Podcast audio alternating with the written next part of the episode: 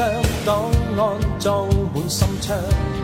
情理都歸於某一方，而真相往往都歪曲變樣。猜測的心因你興奮慌張，迷惘於歡欣与哀傷，如偵探去探測多少愛的影響。尋求真相，日日夜夜將心境窺看。然后，因为我们之前已经聊了那个，我们之前的想法是说聊完了剧集，然后聊一下剧集里面一直嗯比较喜欢的演员和演员所扮演的角色身上的 CP 线。然后、对，但是聊的比较散，就是以自己单单单个剧集为单元去聊 CP。然后后来发现，其实系列剧里面也出现过大量铺排时间延绵不断的一些 CP，比如说刑侦系列的，里面就是每一部都有不同的感情线的安排穿插，然后嗯各种让你就觉得编不下去了，再怎么往下编的这种感觉。然后在最开始的几部，其实还算是怎么说呢，夺人眼球的，尤其是小时候看就觉得，嗯，案子不仅案子刺激，然后这些人的情感情的 对情感线也是嗯很揪心的，就不知道这俩人到底能不能在一起。所以嗯，我觉得也可以单独拿出来聊一聊，聊一聊的，对。嗯所以我们就今天是主要主题就是想围绕着刑事、侦缉档案这种刑侦类的剧集里面的 CP 讲一讲。对，啊、我觉得我们之前可能就是因为我们平时也都会散装的文字上聊一下，就是我们好像看这些刑侦系列的剧里面，好像都对 CP 还好，除了那个聂宝言和曾家园哈都比较喜欢，然后这种什么刑事侦缉档案里面的真的是。嗯、能说喜欢吧，但是不会喜欢到就是说想站一下 CP，支持一下的谁和谁的那种。对对对，这可能也侧面嗯反映这些感情线写的就是还挺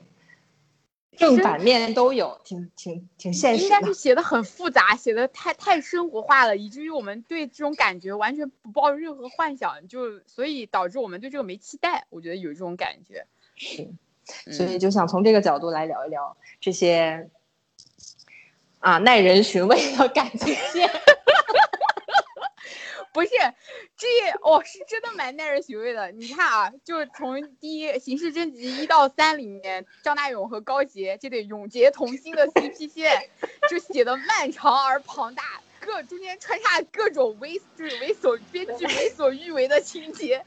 然后到对第四部，虽然说大家津津念道，但是我槽点满满的君妃 CP，还有包括就就是张子珊 man 和那个唐鑫那个那对三角，嗯我尼玛简直是一言难尽，有没有？真的，这种各有各的耐人寻味，我们来是的，纷纷纷的讲一下和吐槽。我我这次重看，我其实我觉得 还是挺嗯有借鉴意义的。我觉得，哦尤其是永结同心这一对儿，真的是非常适合给年轻人当各种谈恋爱啊，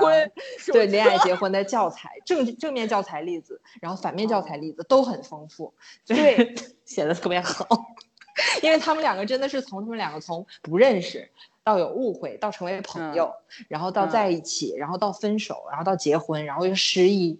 然后又离婚又复婚，就真的又结是婚，年轻人，就是现实生活中估计都没有这么耐人寻味，就是他可以把所有人和人之间，只要涉及感情、涉及婚姻，然后他所有的那种事情等能对能遇到的问题全写到了，然后两个人也把在婚姻里面能不是在感情和婚姻当中能展现的问题也都展现出来了。我们从第一部开始吧，就是我其实印象最深的不是第一部，但是第第一部算是我的初心。我觉得是我看探案剧比较早的时候，我我印象里面甚至是先于《见证实录》的，只是说《是见证实录》就是印象太深了，是那你小的时候看《永结同心》有什么感觉？永结同心就折腾吧他俩。但是哦，其实他俩从一开始就是呃有误会，因为张大勇不是因为被警察写过一些就是不该写的信息，反而降了职，所以他是很讨厌记者的嘛。然后高嗯杰当时就追着他各种案子不放，要线索，就是从这一块，然后到他开始慢慢欣赏高杰作为一个独立女性这一块，然后到他们恋爱中间这一段，我觉得写的还挺好的。我就记得有一幕是，反正他约高杰吃饭，那个时候高杰好像已经快要和他那个就是。呃，就是出轨的男朋友分手的时候，就是嗯陈启泰演的那个男、那个督察还是警司，嗯反正，然后他俩不吃饭，然后有一个卖玫瑰花的女生过来问说：“先生，要不要买一支玫瑰给你的女朋友？”然后张亚勇买了一支，说：“呃，就是跟你说一下，她现在还不是我的女朋友，但是以后会是的。”我觉得那块就觉得好，然后高洁就微微一笑，就觉得好甜啊，就那里。嗯，就是哦那个张大勇跟高洁，我小的时候看就觉得他们外形非常的登对，而且非常的时尚，然后就是俊男美女的那种。而且我觉得他俩的职业写的不是写的，就是搭配的非常好。就是一个是嗯警、警察嘛，干探，然后一个是记者，就是他们俩的职业不一样，可是有共同点，就是一个是要去现场。呃，破案一个是要追踪里面的一些八卦，然后把它写出来。对所以他们两个是有冲突点，但是也有共嗯同点，就可以让这两个人，呃的感情发展缠绕在案子当中，去一步一步发展一。步一步发展，对，然后两个人的性格，我觉得就是相对于那个曾家园跟聂宝言来说，这种成熟组来说，他们两个真的是非常年轻人的那一种状态，就是对，然后就是他俩都比较活泼开朗，我觉得，尤其嗯是那个高洁没失忆之前，就是他稍微早期的时候，他是一个非常精灵的那种，然后非常勇敢，然后又聪明，对，然后那个嘴又很不饶人的那样一个女孩子的形象。是的，然后张大勇就是也是，就是我觉得陶大宇他演戏有一个特点，就是他讲台词特别快，所以他但凡要演、演一个哦脾气或者性格稍微急一点的人，你就会哦显得那个火爆加倍。就他一说台词的那个频率就哒哒哒哒哒哒，就就然后对对就讲的特别快，就让你觉得这个人好着急，脾气好大，好暴躁啊，就感觉他嗯下一秒就要爆炸了那种。爆炸了。所以这个对，所以这个警察的形象也不是那种曾 Sir 那种比较呃稍稍微温和沉稳的那种。温和的那种，对，对，大勇是真的是比较暴躁，但是他哎，但是这个人很有意思。我我这次看嗯破案，我发现他虽然有点暴躁，脾气嗯急，但是他非常细致。当然也可能啊。是编剧这样写的，就总是他能发现那个非常细小的小细节。对。是的，对，就是粗中有细这么一个人。对，所以这两个人的性格好警察，就是。对，反正这两个人的性格都是倾向于外向和火爆型的，就是都很倔，然后都很要强，都有自尊心，所以一吵架真的是翻天覆地，谁也不理谁。火星撞地球，谁也不让谁的那种。而且他们俩还不冷战，或者说冷战之前一定要哦。热吵，先吵一顿，吵完了之后，然后再看谁服软，那然后是这样这样的一个过程。然后就是小的时候觉得他们两个的感情，我觉得是比较符合小孩子对谈恋爱的一个想象，就是男嗯。追女比较正常的那种追求，然后两个人会啊。有一点点欢喜冤家的感觉，对吧？一开始是互相不妥，然后慢慢的那个有他俩有一点互相欣赏的感觉，就是有都觉得互相很聪明，很是职业型的那种人，对。对，就是有欣赏的成分在里面，然后有一点因为嗯。高杰他爸爸不是那个英勇警察，然后做为了那个破案牺牲了嘛。高杰对警察这个职业是有一点点那种仰望着父亲，然后对他自己又想当警察，只是他妈妈不让，就这么一种期待没有得到实现的这种嗯情节在里面了。所以我觉得把他们俩写在一起很合理，就是是的，是的，他对警察有嗯情节，所以对大勇慢慢就有欣赏的感觉。对。嗯，然后，然后那个怎么说？就是张大勇喜欢上他那那个，就是那个也也挺，就是他好像一开始也问过，就这里面也插了一句，就问他什么，就你年纪轻轻的一个女生，为什么就不找点轻松的活来干，非要就是天天跑上跑下跑现场嘛？然后高洁就回答他的是，就是就是我的理想就是做这个的，就是也写的也就是，我觉得从这一瞬间开始，张大勇不再是以一个就是那种呃想要探寻警察八卦的那个记者这个角度来看他，而是以看一个真正的就是有责任的记者这个角度来看他，然后开始互相欣赏了，对，这个嗯也反正也跟那个曾家云那一对儿挺像的，都是挺像的，在那个感情的关键转折点，都是对这个人有了。呃，尊敬，然后看看看重这个人格，然后这个人的职业品质这一方嗯面的一个认可，然后再慢慢发展感情的。只不过是他们两个的感情发展是比较比较热烈和，然后嗯。还有就是小时候觉得他们两个都很配嘛，外形啊、性嗯。格就很配。可是我现在长大了，看到的东西就非常的让人发愁。就他们两个都工作很忙嘛，一个是警察，一个是记者，一有事情马上就要去现场，然后他们俩能见面的时间就非常有限，每次就会出现一个我迁就你的时间，还是你迁就我的时间那么一个事情。啊。然后他俩相处的最多的时间就是在车上，就是他们俩要开车去一个地方，或者是我送你去一个地方，你送我去哪个地方，所以大量的谈情和交流的时间，要么就是在家吃饭。周末那种，要么在平常的案件当中，就是在车里，所以他俩经常在车里吵架。嗯吵架然后吵架的事嗯情就是因为这个时间的问题，就是两个人都很忙。比如说吃着吃着饭，张张大勇就要走了，就这种事情。是的，然后现在长大了之后，就会看这种非常真的很现实的这种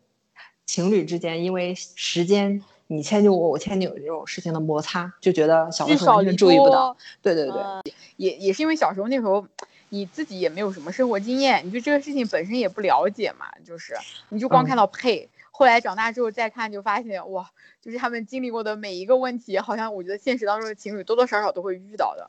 你记不记得第二部里面，印象我印象第二部里面他俩谈恋爱最深最深刻的一个场景，我就是每一次都是张大勇狂飙去找那个高洁，他每次都要迟到个二十分钟半个小时的那种。嗯，对，都是高一洁等他，对吧？对，一直都是高洁在等他，所以就是你其实也也挺正常。就打个比方，就是你男朋友上班的时间比跟你在一起的时间都久，那他跟他的女同事十有八九可能真的会发生一点什么，这种感觉。哎，他俩每次都是这样，就是大勇哎，跟下一个人谈恋爱之后永远都是对方。对，永远都嗯是需要分手之后才能意识到自己喜欢的还是对方，然后就中间的那个插曲，就是完全是一个牺牲品的感觉。嗯，然后我印象是，反而是就是他和蓝佳文在一起之后，然后好像高洁不是出了个啥事，好像干嘛的，然后这样当时张亚勇就是那种火爆脾气上来，紧张的都要疯掉了。然后高洁第二次又出了个车祸，在路上就晕过去了嘛，他当时紧张的就是紧紧的抱着高洁，就是所有人就是在场的人都觉得这应该是深爱的一对情侣那种感觉，然后高洁就醒了，然后就自己也很享受那种被他抱着的感觉嘛。然后后来有一次好像是。他去高洁家，然后两个人又抱在一起，然后结果这时候蓝嘉文正好开门，就是推门进来看他俩抱在一起，是这样子。然后他俩又要复合，然后就刺激到了蓝嘉文，然后对，就嗯就牺牲掉了一个女二号，然后然后就是第二第二部的结尾，他俩结婚嘛，结婚然后就是那嗯个高洁被打了一针，然后失忆了，是，对嗯，对，然后我这次重看了第三部，我觉得第三部嗯。其实我觉得写的很好，案子写的好，嗯，然后他俩的感情也是写的更加的 耐人寻嗯味了。哎，我跟你说，虽然失忆这件事情有点狗血啊，但是我觉得编的挺合理的，就是。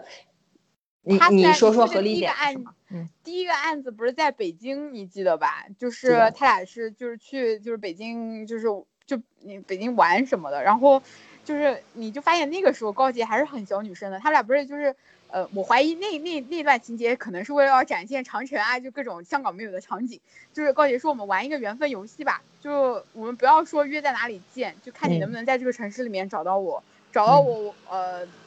呃，我们就就是再考虑再再在一起嘛，这种的，就是你发现高洁就是那种任性的小女生性格，哪怕在失忆之后，其实也是没有变的，就是，嗯，我这次嗯是怎么看待高洁失忆的这个事儿呢？我觉得嗯很妙的点在于，就是说，因为第二部最后他俩是结婚了，结婚了之后，假如说高洁不失忆，你想第三部要怎么写？就要写他俩正常的婚后生活。这个嗯正常的婚后生活呢，其实是很难往里面添油加醋的。你想，他们俩如果想要再闹矛盾，就肯定是要意味着嗯婚姻当中的有一方出轨，对吧？出轨这个真的不好写。而且，因为他们两个已经有非常深厚的感情基础了，已经经历过蓝嘉嗯文的考验了，然后他俩结婚了，就说明这个感情应该是坚固的。如果这样嗯坚固的一个感情走到了婚姻，你如果再想把它写分开，其实是非常有难度的。但是在一个刚刚进入婚姻阶段的一个感情当中，让其中一个人失忆，就会产生一个什么非常好的作用呢？就是会让你产生一个感觉，就是说两个人结婚，但是好像结婚假假如哈，就是两个人结婚了有五六年之后，比如说迈入了七年之痒，这个婚姻生活的那种琐碎会冲淡两个人之间的那种情感深度，情感深度和那种刚刚嗯。热恋时候的那些感情的浓度，然后你就会让两个人都慢慢忘了当初是为什么喜欢这个人，以及忘忘了是为什么要跟这个人结婚，对吧？就是那种嗯呃生活的摩擦，然后那种对感情的消磨，然后就所谓的亲情胜过了爱情。琐琐碎碎就是对，就这个嗯事情，如果你你让两个人刚结婚，在第三部里演这个就非常仓促以及不合理。可是这个时候你让女主失忆了，就会加速这个过程，就仿佛这个女人一下啊子她就忘了她是怎么跟这个男生。相呃相相识的哦，怎么爱上他的？这个忘了的过程，就好像是婚姻那种被磨对人的磨那种练过的过程，对那种磨练和磨平那考种感情的考过程验的。那个过对程，他只不过是对用一个诗意的这种戏剧化的手法，加让这个女对展，加速这个发展，然后你就会发现高啊洁在一直执着于他当初是怎么认识大勇，怎么跟啊他在对一起，中间到底有没有过分手，有没有过什么感情的破裂，有没有过别人就是另外一个人的加入，这些加是他非常非常执着的一个点。对。他不是因此去找了那个心理医生嘛，然后还在拼命回想各种片段，就是，然后他也问大勇，但是大勇的态度就是过去的都过去了，就是我们应该向向前看，对的，是矛盾点了就，对，可是他这个失忆的手法就写的非常的有意思，就是让你觉得两个人如果结婚，你慢慢的经过时间的消磨，你忘掉了感情里面的开始过程的时候，嗯你就会失去对这个感情继续下去的一个动力。那高洁面对的就是失忆拿呃记忆拿走了，就相当于是同样的一个命题嘛，只不过是他可以写的更更戏剧化一点。戏剧所以化一点对他他就是一直想知道自己到底爱和大勇发生了什么，他他其实想想起来是当时心动的感觉，你不觉得这个点非常对的对对作吗？但是这种作又非常合理。就你合理的想想，一个一个老夫老妻，每天左手摸右手，他们不想回想起当时第一次牵手的那种心动的感觉吗？你一定想啊。可是如果他失忆了，他就可以非常合理的话的去去渲染这个东西。他想想起当时是怎么跟这个人心动的，怎么开始的。嗯你就会觉得这个感情写的又丰富了一个层次。所以我这次看，一方面是觉得诗意写的好像有一点狗血，可是我觉得这个手法非常的妙，就是你让高洁。这样一个刚迈入婚姻的一个女性，可以去探讨一点男女在婚姻可能经历了一个时间的消磨过程之后的一个重大的命题，就是你怎么拾回和这个人当初感情的那个那个心的那动的那个。瞬间，对，那个东西如果遗失了，我可不可嗯以质疑这段婚姻？就是这个再。找回来。对对对对对对，我还记得他姐就是演那个小青，就是演那个宝义的那个那个那个演员还，还嗯劝他说嘛，就说你就不要纠结于那个感情了，大勇对你这么好，就是你这样结婚不好吗？我觉得也是是，其实是结了婚的人或者是没结婚的人，就是另外一种声音，就是是的，是的是。如果嗯高洁没失忆的话，他肯定也不会有这个问题，就刚好是让他失忆，他才会提出婚姻里的这个问题。所以他俩真正离婚的那个质变的点，就是高洁一直执着于这个，然后让大勇觉得高洁是以一种报恩的心态，就是他将信将疑的以为他爱大勇，大勇爱他，所以他不跟他结婚，好像就对不起他们俩这么多年的感情。感但是事实上，他心里有个疙瘩，就是他已经忘了他们当时是是怎么开始的。所以是在半推半就的情况下嫁给了大勇，所以大勇非常的生气和沮丧。加上那段时间是他弟弟那个案子刚刚完事儿，他那段大勇就像啊疯了一样的，疯了一样对，是的，对，然后两个人就是这样分手的。所以我就觉得这个分手写的真的是虐心虐到点上了。对，你想，如果高一没高高高高洁没有失忆的话，嗯这个情节不能这么写，对吧？对，要写的话，就是那种非常狗血的第三者出轨啊，或者是感情什么经历了那个那个那个平淡啊。可是他俩结了婚之后应该是热恋呢，对吧？小别胜新婚那种生婚新婚夫妇的感觉，不会有这些问题的。恰好让女主角失忆，就会有这样一个事情发生。而且我这次看完，我觉得，嗯，郭可盈的演技也是不错的，因为以前总是觉得高洁的性格就是挺普通的一个那种我们可以想象的那样一种港女的性格。性格可是我这次发现，她结婚之后失忆之后，就演出了另外一种高洁的面相，就她更温柔、更柔一些、更成熟一些，然后也会弱小一些。困困惑，就是若有若有所思的那个表情，是之前没有没有看见过的，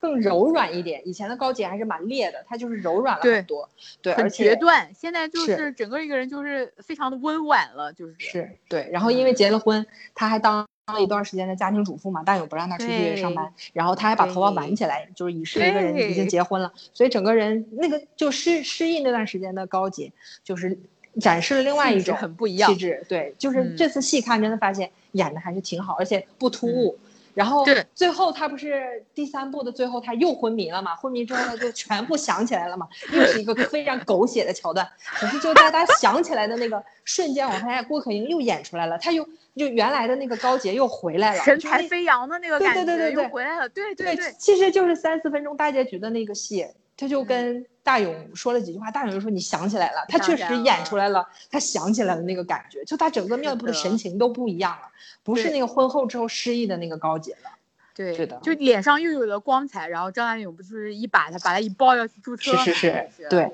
而且而且他失忆的那段时间，当人家老婆的那段时间，他一个是对自己感情的困惑，还有一个就是他确实是为大勇付出了不少。我觉得，就是大勇那段时间啊老暴躁，因为他弟弟什么事情，他都在迁就嗯大勇。然后的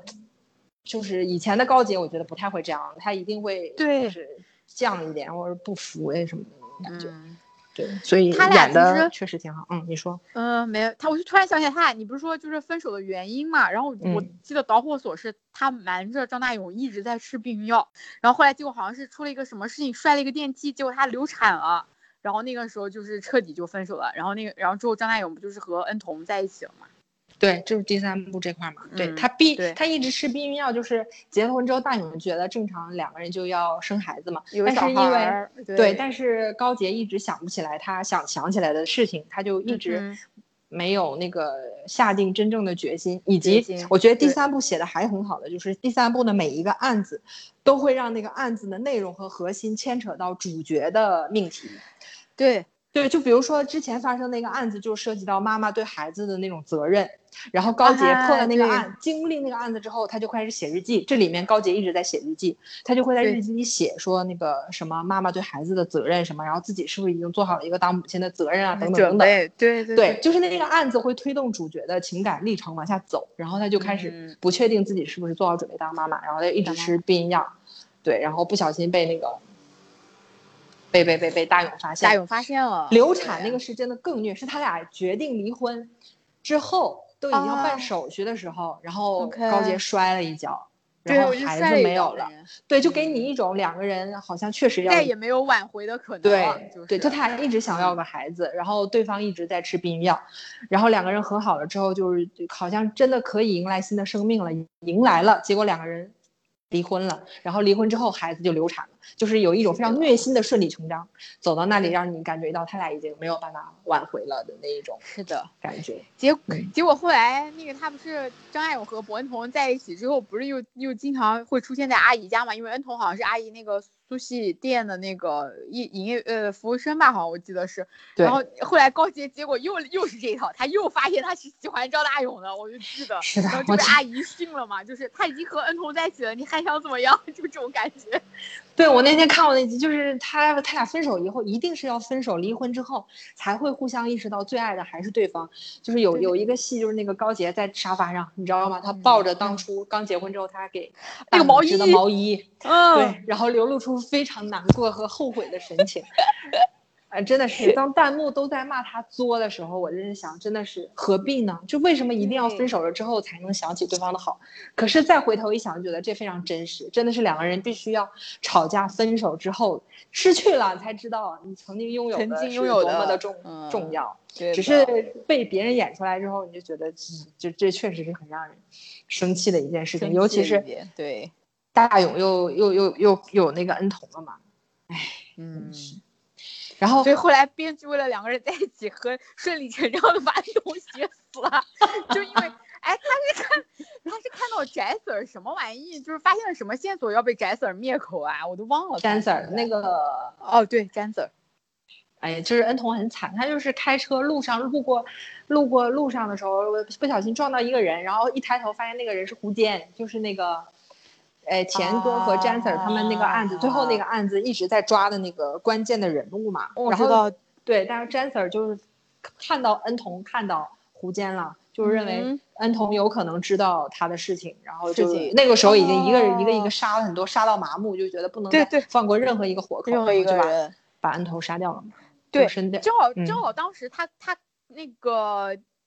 那个 j a n Sir 看到他跟张大勇在那个海，就那个港口码头边分手，看到恩童哭着跑了，然后正好就在他酒里面下的药，我印象特别深。结果大家以为他是为情自杀嘛，对对对对。但是其实下的是慢性毒药，他跟、哦。他先碰到的詹 Sir，然后去找大勇，然后和大勇分了手，然后又伤心的去喝喝酒嘛，在喝酒的过程中被杀药，但是那个药力不是马上发作的，它是慢性的，所以他又回了家，回了家又冷哦静的思考一下，又给大勇写信，那个信里的意思就是他原谅了大勇，就是觉得对大勇放不下高洁也是值得理值得理解的，然后后来就是一开始大勇是认为自己分手逼死了恩童嘛，后来就破案的过程中发现恩童不是自杀，就是因为那个药力发发发挥的非常慢，那个过程当中恩童又做了很多事情，然后让你觉得其实他并没有想要自杀，他当时还买了机票，哦对，还查出来他买机票马上要出国。就是一个如果说哦想为情自杀的人，怎么会马上说想要出国呢？然后加上写了信，跟不合理，对对对对对？对，嗯。但是还是就是非常有意的把恩童写死了，是的，真的是。恩童好惨。嗯，然后对第三部嗯的案子，我这次觉得真的是写的非常好，写的特别好，非常每一个案子非写的都常深刻。我重点要哦讲一下，就是大勇他弟弟那个案子，你有印象吗？啊张日飞我。有印象，张日飞我有印象。说起来啊开玩笑嘛，说他自己日日飞嘛，就是每天都在飞机上。我小的时候最不喜欢这个案子，我小的时候哦就喜欢那种形式感特别强的，比如说那个牛背洲的那种什么嗯国土风的那种案子。风那个对，就像柯南那样的那种案子，但是其实这次看张日飞那个案子写的非常非常深刻，嗯你具体还能想起来吗？那个案子其实不复杂，就是里面全都是误会，可是那个误会或者说这个悲剧的导火索，是因为里面的那个关键人物，就是张日飞的那个初恋女友。其实他跟张日飞清清白白的，说句实话，，对张日飞而且张日飞真的是因为人特别善良，去帮了他的前女友，才被人误会说就是那个老公帮就是帮前男友养儿子养到现在。其实那个小孩儿就是跟张日飞和那个谁都没关系，是真的是那个女生自己比较惨。然后好死不死，她那个老公还有一个就是小三，就又发生了关系，结果他们两个居然是他们两个合谋把张日飞和他老婆给杀掉了，我记得是。对，然后就是我是我没没讲完，就是说这个案子为什么写得好，就是这里面的这个女主角她是受害者，可是她其实最最大的加害者，就是因为她一直不肯面对那个其实她可以承担的那个事情，一再一再的拖下去，然后就一个是害到了张日飞，还有就是你会发现这个人物的这个。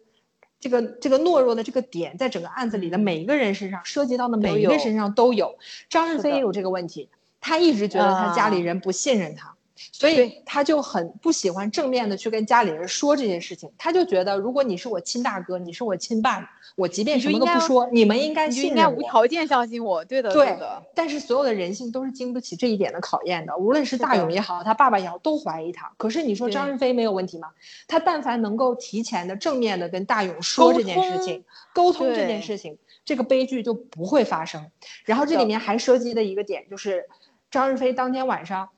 在酒吧里被那个小三下药的时候，就他嗯，还剩了一点点意志的时候，碰到了田哥。啊，碰到翟翟 Sir，对对对对对，是的，对，那个田就是那个廖启智演的那个田田 Sir，、嗯对，但嗯是田 Sir 也犯了这个问题，他就是人性共同的问题，他没有去追究这个张日飞到底是一个怎么样的人，他就是单纯的从表面上看这个人和一个有妇之夫有妇之妇去开房，就觉得他不正经。对所以他跟另外一个女生喝醉了之后，迷迷糊糊的时候，他就认为他们两个在做一些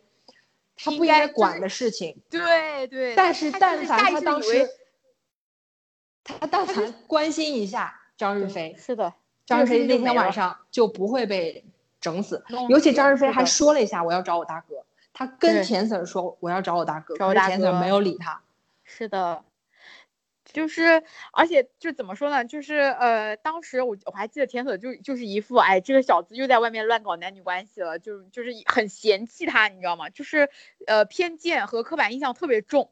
是，就跟大勇对他的刻板印象是一样的。然后这个事情之后，你说田田田 Sir 他对自己这种遗憾，他不愧疚吗？他也有，可是他不敢正视这种愧疚，所以他还跟他跟大勇还就是闹闹别扭，一直闹到最后，他俩之间都有非常深的矛盾嘛。然后，他其实是他如果早一点就说一句，就是当时我确实少不就我当时确实应该说说一下，就是他表示一下他的愧疚，其实事情就不会发展到最后的那一步。那个对，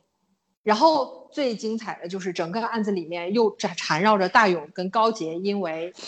婚姻婚姻的这个事情，就是他们两个都不对彼此坦白，一个一直在回想过去的那些事情，大勇就一直在麻痹。麻痹嗯高洁说：“你不要想过去的那些事情了，我真的只爱你。”然后所有嗯提到蓝嘉文的事情，他都糊弄略带过略过。钟意就很明确的跟大勇说过，夫妻之间要哦，要坦白，要沟通你不能这样，是的，对你不能这样去骗自己，或者说是带过去，这样你会让对方没有安全感，让对方没有办法信任你。可是大勇，我觉得他是就是人都这样，我觉得写的好就是人性这一点，他确实不敢面对当时他跟蓝嘉文的那一段感情，他觉得那个确实是伤害了两个女人。但是他又觉得他确实是爱高洁，我没有骗你，我确实是更爱你。可是他还是有意的隐瞒了自己当时跟蓝蓝嘉文的那一段感情。无论是对蓝嘉文的伤害，还是对高洁的伤害，被他隐去了。就是他，就是人性最懦弱的那个点，在大勇身上也有，他不敢面对这一点，所以他不敢跟高洁讲。对所以这个事情就是在整个案子当中，从当事人到被害者，然后到破案的警察和警察的妻子，都围绕着一个共同的问题，就是人性当中最弱点软弱的那个懦弱，对你不敢面对自己真实的那个痛点，就是嗯你愧疚的点也好，还是你不信任这个人的那个点也好，就是人性阴暗面的那个点，人是没有办法正视他的。由于不敢正视自己的阴暗面，就会一再一再的造成悲剧。我觉得那个案子写的太精彩了，那个看到我最后都窒息了，就是非常非常压抑，你知道吗？就里面每一个人，你就觉得没有一个人是冤枉的，也没有一个人是。没有一个人是无辜的，也没有一个人是应该这样的，就每个人都很可怜，可是每个人又做了一些每个人让人可恨的事情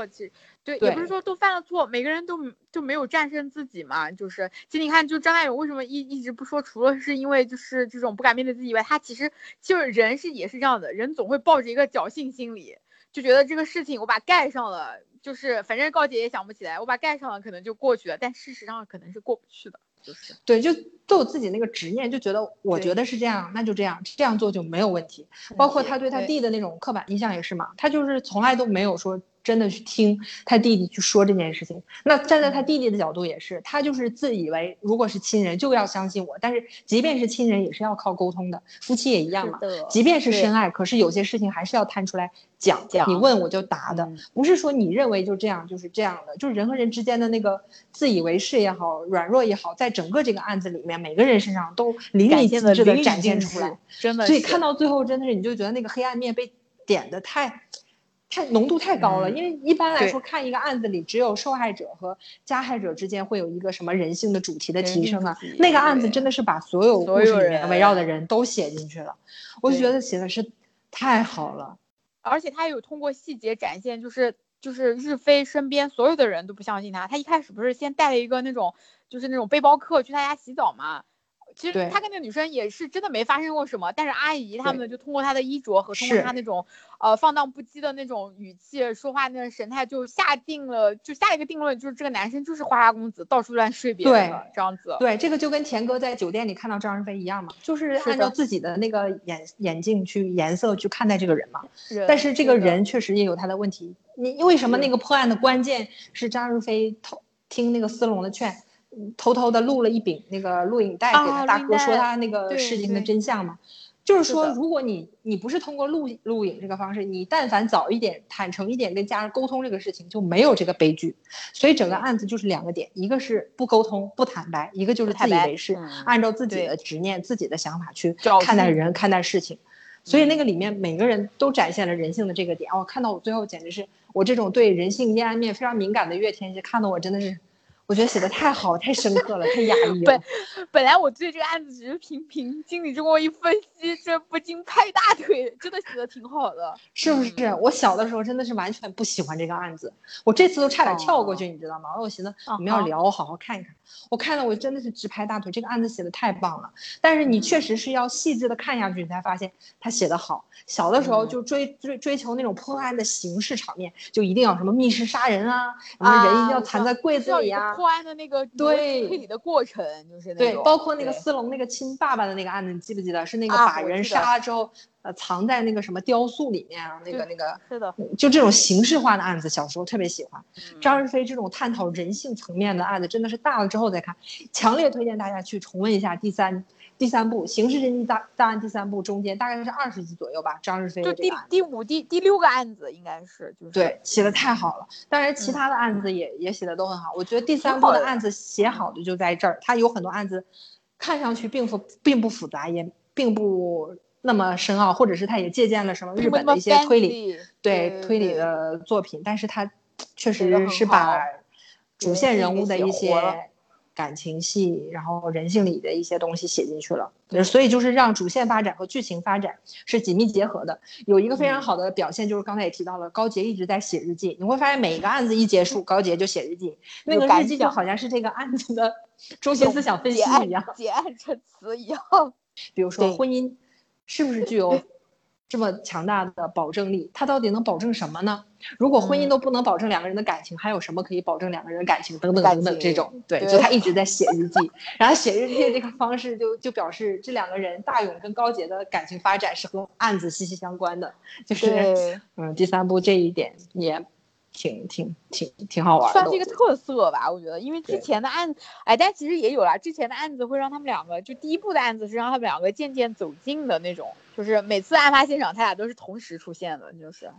嗯然后对他那个时候为了要向大勇罗料写他的那个文章啊，或者写杂志的那个文章啊，所以他也会就是经常去找大勇嘛，就是因为案子的事情，就是。然后而且我记得第一集的高杰是有经常，就第三部经常是会高杰一个无意的说话。然后张大勇反应过来一个什么，然后张大勇马上就跑出去了。对然后，但就是高第洁一直是破案的关键，对对，就我就记得第三部里面有个案子，就是恩童那个案子，就是张就是恩童老公那个案子，高洁在那边说恩童又不是鸡蛋，恩童对鸡蛋过敏，然后张大勇他俩在饭餐厅里嘛，张大勇就看着他，然后高洁就说你是不是又要走了？然后张大勇就说嗯，然后就对对对对走吧走吧走吧，最后，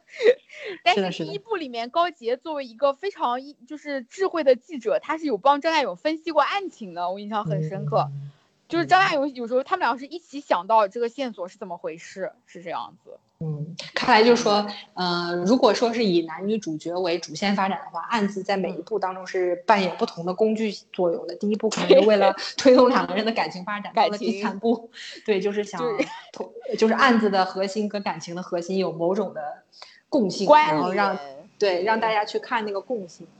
嗯，所以这么看，的相处之道什么的，对对对，第一第一部嗯反正拍这样看拍到第三部其实挺好的，所以我们讲的可能也比较散。反正高嗯洁跟大勇这一对 CP 真的是，哎，你说他们作确实是作，可是我觉得他们犯的那些错，我觉得正常人都会普通人会犯的错，对嗯。而且我觉得这对嗯 CP 真的是，你知道吗？给了三部的空间，完完整整的让人生就是恋爱、结婚这条线发展下来。我觉得是在 TVB 历史上好像是没有的，其他的 CP 都是那种就是相爱，然后 happy ending 就没了。他俩不是，他俩最多就是在一起结婚公主结婚之嗯后是生活生活里面是有鸡毛蒜皮、鸡飞狗跳的，这点很难得。对，所以再次强调重点，失忆这一笔，大家可以换个角度来看，它真的非常的巧妙。如果不写失忆，看不到两个人婚姻平淡磨碎了所有的激情之后的那一种婚姻当中事情的探讨，真的只有人失忆，让高洁失忆才能看到这个，真的是写的很好。这这你是就是看到这一点，你就觉得失忆并不是一个狗血，真是神来一笔。对，算是神来一笔了。虽然说后面突然头又被打了一下，结果你妈又想起来，这个真的是有点狗血。而且我刚才忘了嗯讲了，第二部最后不就是那个谁高杰失忆了以后要出国嘛，在那个嗯机场的闸口，机场大勇勇说了一句：“如果你还记得我，你就回头吧。”然后第二第二季整个就结局了。我小的时候看到那里，我真的是气死了。真的，为什么在这儿就没了？呃，而且关键是高洁回头了，你知道吗？他对回头了，而且是眼然后就没了嘛回头了，但是没有了。对，你也不知道他回头是啥意思，还好拍了第三部，不然真的是被投诉到家。这肯定的。但我觉我听说当时应该是决定好了，就一定会拍的，所以才写了一个那样的结局。是的，对，我们在电视台上看并不知道这一切，我小的时候真的是阴影。然后那首歌是那个谁唱的？第二季里头不是有那个谁吗？郑秀文，所以第二部郑秀文的插曲嗯就是《爱的挽歌》，就是，在第二季所有悲惨情节发生的时候，就会想起这首歌曲。除了 第二季最后结尾，你如果还记得我就回头吧。还有就是那个金枝 G G 死的时候也放了这首歌。对对对。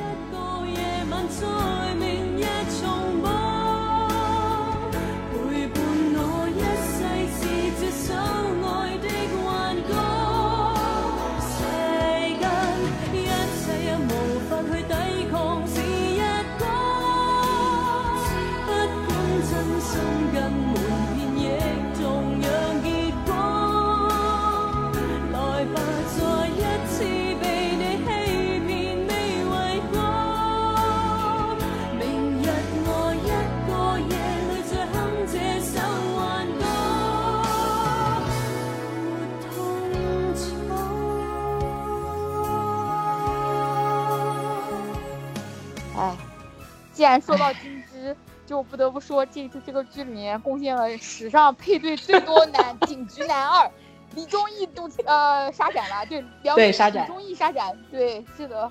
我尼玛，这是从第一部到第三部，各种女凶手、女涉案人员、女 女涉案人员的家属，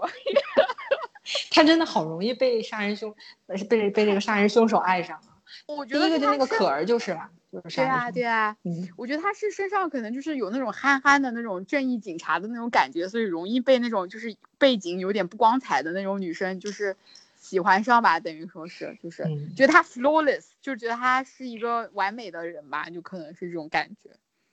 就如果大勇是一个很热烈、嗯，很阳刚的那么一个督察、警察的形象吧，钟对意相对来说就是阴性一点、阴柔一点，对看上去是可以任你怎样的揉那样一种 任你蹂躏的那一种男男男性，就是他不太会反抗，而且很温柔，很善解人意、体贴你的，然后同情弱势群体，就那样一种男性。嗯，然后总摸脖子，然后展现出一种困惑和迷茫的 感觉，会激起女性的那种保护欲和母爱。可能是对，但是不得不说，我觉得钟意这种性格，一个是演的好，一个是我觉得这个警察形象写的是蛮好，确实很招人喜欢，对啊，就是像一个可爱的弟弟，然后也像一个可爱的兄长，就是让你很自然的能信任他，你亲近他。所以说可靠嘛，就是作为拍档，就是。对，你想，其实嗯。这些剧里面所有的杀人凶手，他都是有苦衷的嘛，哈，不管是带引号的哦。还是不带引号的，他都有苦嗯。衷，要么就是有悲惨的家庭经历，要么就是自己先是受害者，没有办法成为了加害者，这样的一些人很容易亲近，真正能够理解他们处境，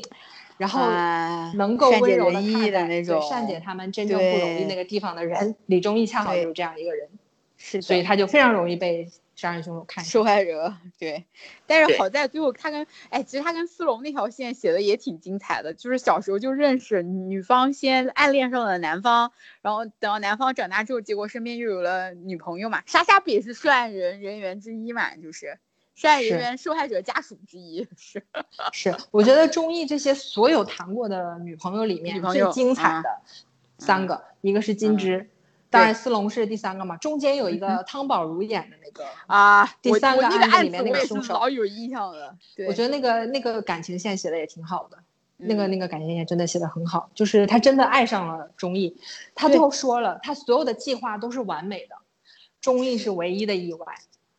啊，你你记得那个案子吗？他就是亲生爸爸和养父那个养父养把他当成自己妈强奸了的那个。对，强奸了，我记得，而且我记得印象他是怎么谋杀他爸的。他把那个他他给他爸说，就是他会举着那朵花，然后开着那个车经过，然后他爸不是在，就他那个养父不是在山上拿着望远镜看嘛对对对对，结果那个山上那个是有个护栏的，但是他把那个护栏给锯提前锯松了，结果他爸就为了拿着望远镜看到他举着那个花，结果那护栏一松，他爸是滚下山摔死是的，大家当时都以为是意外。我还记得当时给了那个护栏一个大特写，不知道谁发现那个护栏是被就是人为的损坏了的。对，对你记得非常清楚。然后那是杀了他嗯养父嘛，他杀了亲生嗯父亲也是利用了钟意嘛。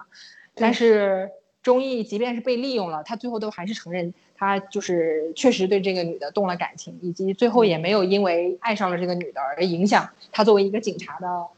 判断。判所以这个我觉得这这一对 CP 短暂的感情线写得好，就是他挺挺适当的丰富了李忠义这个人物的另外一个形象，就是他虽然很软、啊很柔、很善解人意，好像很容易和人发生感情，但是他作嗯为一个警察，还是有他非常有原则、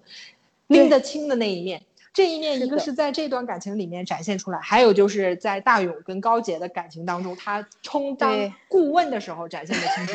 你就会发现，哎，这个小男生说的话好有道理啊，总是他提醒大勇说，勇哥两个人应该怎么相处？，对，嗯，是他说那个他会告诉他高高洁就是没有安全感嘛，你要他问你你就跟他说嘛，你确实跟嘉文在一起，这没有什么，你就觉得嗯。他好像很简单的说出一句话，你就觉得这个不太像以前的那种中医的感觉，就他其实脑子非常清楚，非常有自己的想法，然后这嗯。一点也是通过跟那个汤宝如演的那个那个那个女凶手的这段感情。也是凸显的非常强，因为他最后完全没有嗯。因为他真的爱上那个女的而受到什么影响。当然，嗯他最后非常自责，因为那个女的知道钟意利用了他的感情去破感案，然后情自杀了。其实是对对，是的，哎然后第三个经典就是嗯斯隆，嗯，你说你说，啊，没有，我突然想起来那个案子嘛，就是那个女生，就是她好像叫展梅吧，我记得好像是叫，对，了。叫展梅，真对，真的挺惨的。她亲生的爹发现了她养父强奸了她，想的不是说要怎么保护自己的女儿，而是说要勒索她养父，你知道吧？对我真的是觉得你太你妈过分了。是展梅真的好惨，真的好惨，嗯好惨，好惨。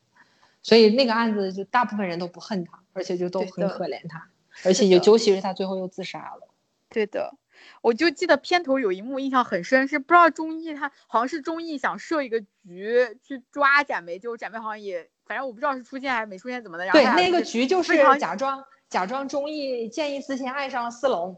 哦，对对对，是后来展梅是还是绑架了斯隆呢，我记得是。对啊对，然后就他俩不是是展梅紧紧抱在一起吗？还我记得有一个镜头，就片头印象好深，他俩就是紧紧是抱的是的在一起。嗯，对他俩感情是真的，虐就虐在这儿。展梅嗯真的是认为自己真的爱上钟意了，然后自己那个嗯局真的是天衣无缝。如果不是最后设局，他完全不会上套，就这个案子就破不了。对。但是正是因为他最爱的人设了这个套，是中医，对对，然后他就接受不了，就自杀了。心甘，这个突然怎么想起来，心甘情愿喝下你拿过来的毒药？那你你你也挺喜欢那个斯隆跟钟意这一对儿的是吧？对啊，这次看也他们写，的很精妙哎，也就而且本身那个谁啊，演员又想不起来，就很可爱啊，就是他叫钟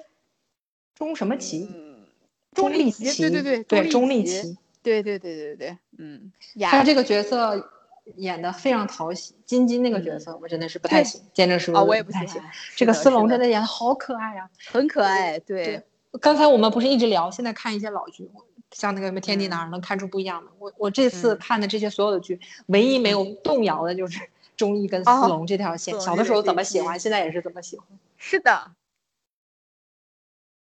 你有什么特别印象深刻的？哎呀，肯定是机场那一场啊！我就记嗯得当时是所有人真的跟脱脱衣服、脱脱脱把一样，拽着那个李忠义，他就一直在那边疯狂在那喊说不要这个走什么的。对，就是那些警察拉他，就把他头都捆住了，然后他整个身体是烂在地上的，然后就脑袋在那挣扎。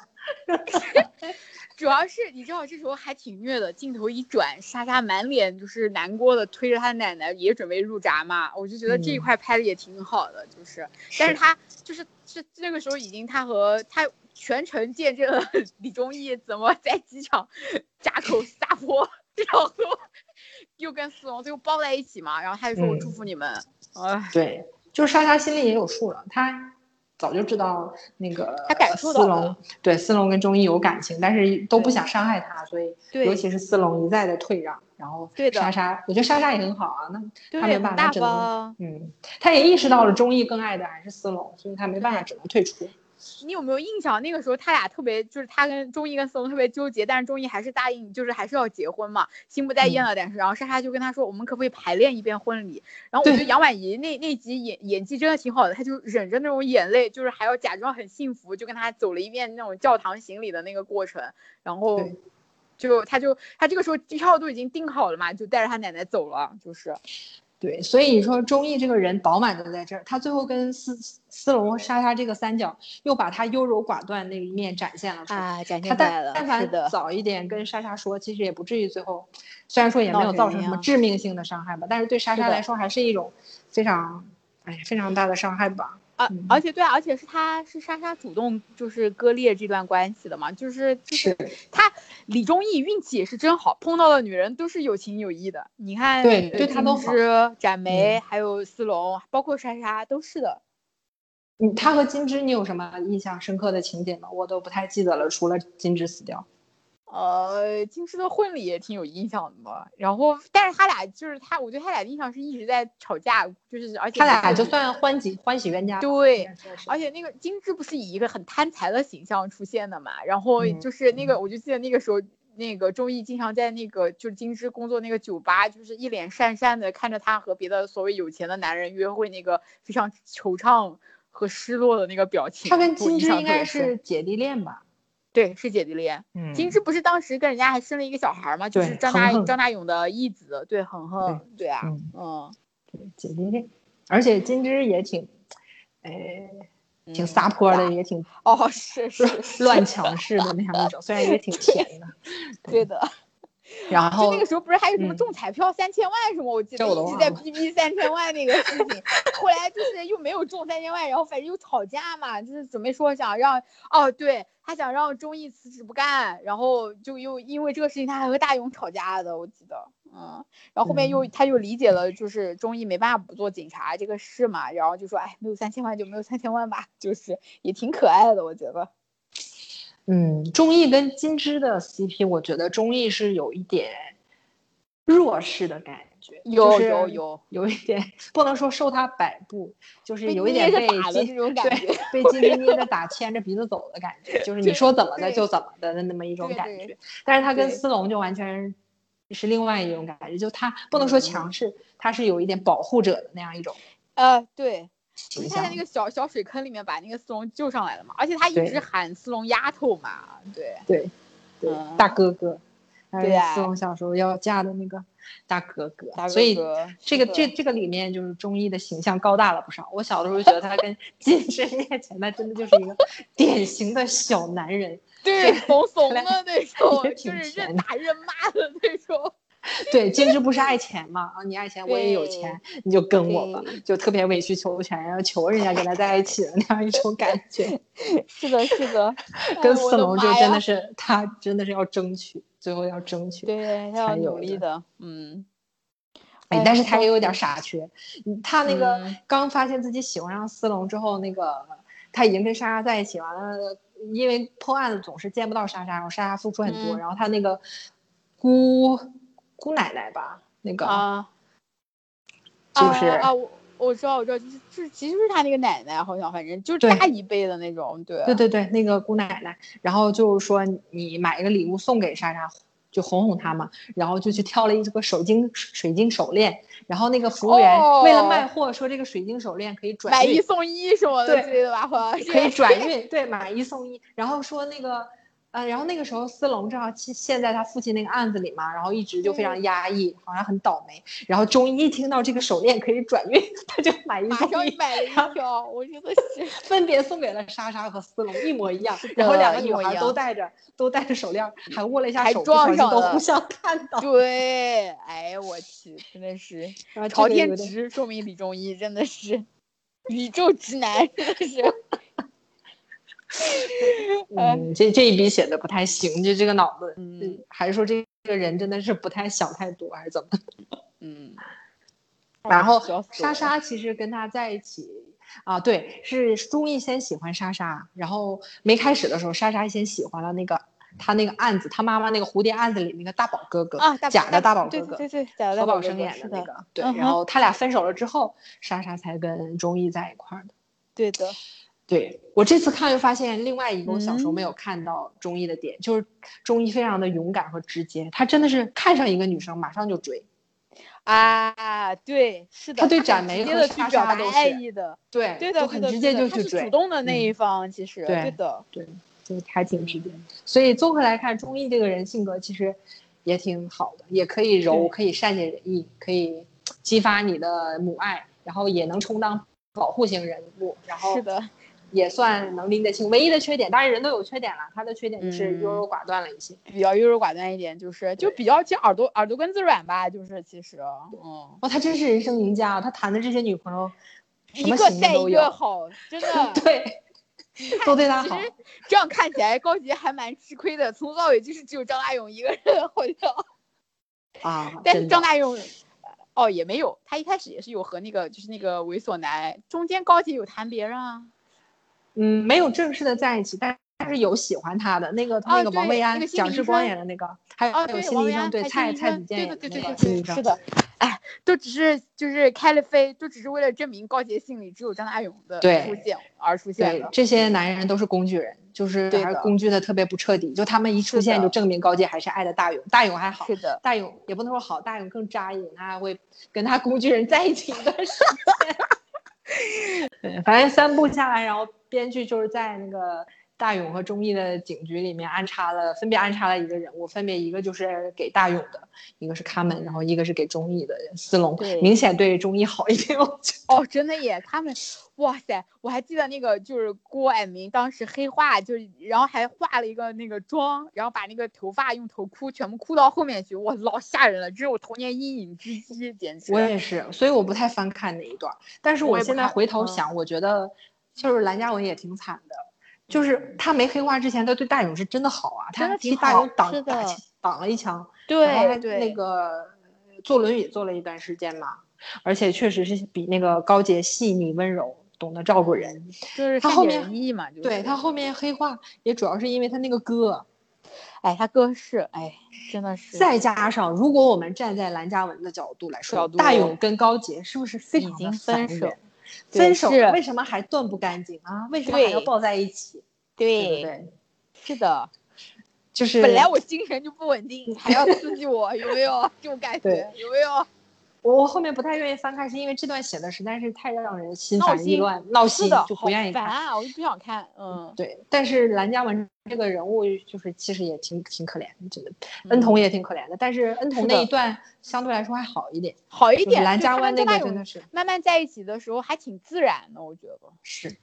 嗯，哎，虽然也是牺牲品吧，但是没有对蓝嘉文那个那么那么那么那么工具，就是。对对对，嗯，嗯嗯，而且这一部真嗯的还挺，就是哎，还去北京拍了一圈。就是张爱勇那个时候，就是他在圆明园啊，还有那种就是北海啊那边都出现过他找为跟高洁啥嘛？因为第三部是九七年播，正好刚回归我知道，刚好回归对对对就挺好的，还配了几个那种我们的公安啥的，还我我对那个居委会的大姐印象特别深，就张大勇还在那说什么谢谢你，然后这个大姐还在那说哎呀别着急什么的，就好真实，你知道吧？就觉得就是居委会大姐就是这样式儿的。嗯 然后那个案子里面的演员也都是香港，当时应该是派了很多人，就整个那个单元的人去香港一起拍的，是吗？有那个谁吗，有吴美恒，我记得。不对，有吴美恒演的那个律师嘛，就是，然后那个演那个就是，哎，里面安排了一个跟高洁长得一模一样，但是会抽烟的一个女的，然后她男朋友是那个谁，谭耀文演的，我记得印象可深了这个啊案子，嗯，对，嗯，当年也也算是小型的斥巨资吧，把这帮人弄到北真的是京拍真的一下。是，对，嗯主要是他当时拍的那个北京，你现在看起来你会有一种那种，啊，原来那个时候是那个样子的那个感觉，就是这个这样的北京再也没有了。我第三部这次特别喜欢田哥跟那个谁高洁阿姨的这一个啊，那个中年恋爱组。是的，这一对写的真的蛮好的，我不得不说，就是曾经有前情，后面因为阿姨也是为了就是想要找一个就是体面一点啊那种就是伴侣嘛，她不是和那个詹 Sir 在一起嘛，然后但是兜兜转转发现彼此还是对对方有情的那种感觉，真好，嗯，哦，真的，我觉得那个女演员叫什么名字啊？也演了不少这种配角，我觉得她演戏演的好好啊。因为我脑子里有很多她演那种委委屈屈、唯唯诺诺、弱很懦弱的那种女性长辈形象，我不记得你有没有印象。然后她这里演的阿姨，呃高洁的阿姨是哦一个年纪大了，但是还是少女心的一个长对长辈形象贼。烦人，而且一天到晚穿那种粉红色的西装套装，就那种紫粉亮粉，你有没有印象？就是哇，她她真的是作为阿姨，她是可以在田田哥和 Jensen 面前撒娇，撒娇成小女孩的样子的，但是并不让人作呕，就是演的好好很自然对，很自然，真的是。哎呀，然后田哥真是我，我那天因为我们刚才也提到廖启智去世嘛，然后我都忘了第嗯三部有他了。哦他一出来我就哦好想哭啊，然后看下来就会格外的再注意一下他。我觉得这演戏演的太好了，他也是一个嗯从进了调到那个大勇那个呃分局就有那种黑历史，然后被大家有偏见的那么一个警察，但是他非常聪明，破案特别厉害。对，那么一个人，然后嗯看上去脾气不好，但是对人一条心。他就是这么多年都只只爱那个，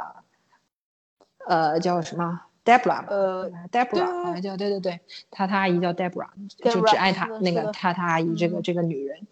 然后那个他他阿姨其实爱的也是田哥，但是这里探讨的爱情小命题就是，如果婚姻一定是一场赌博，你是要赌给一个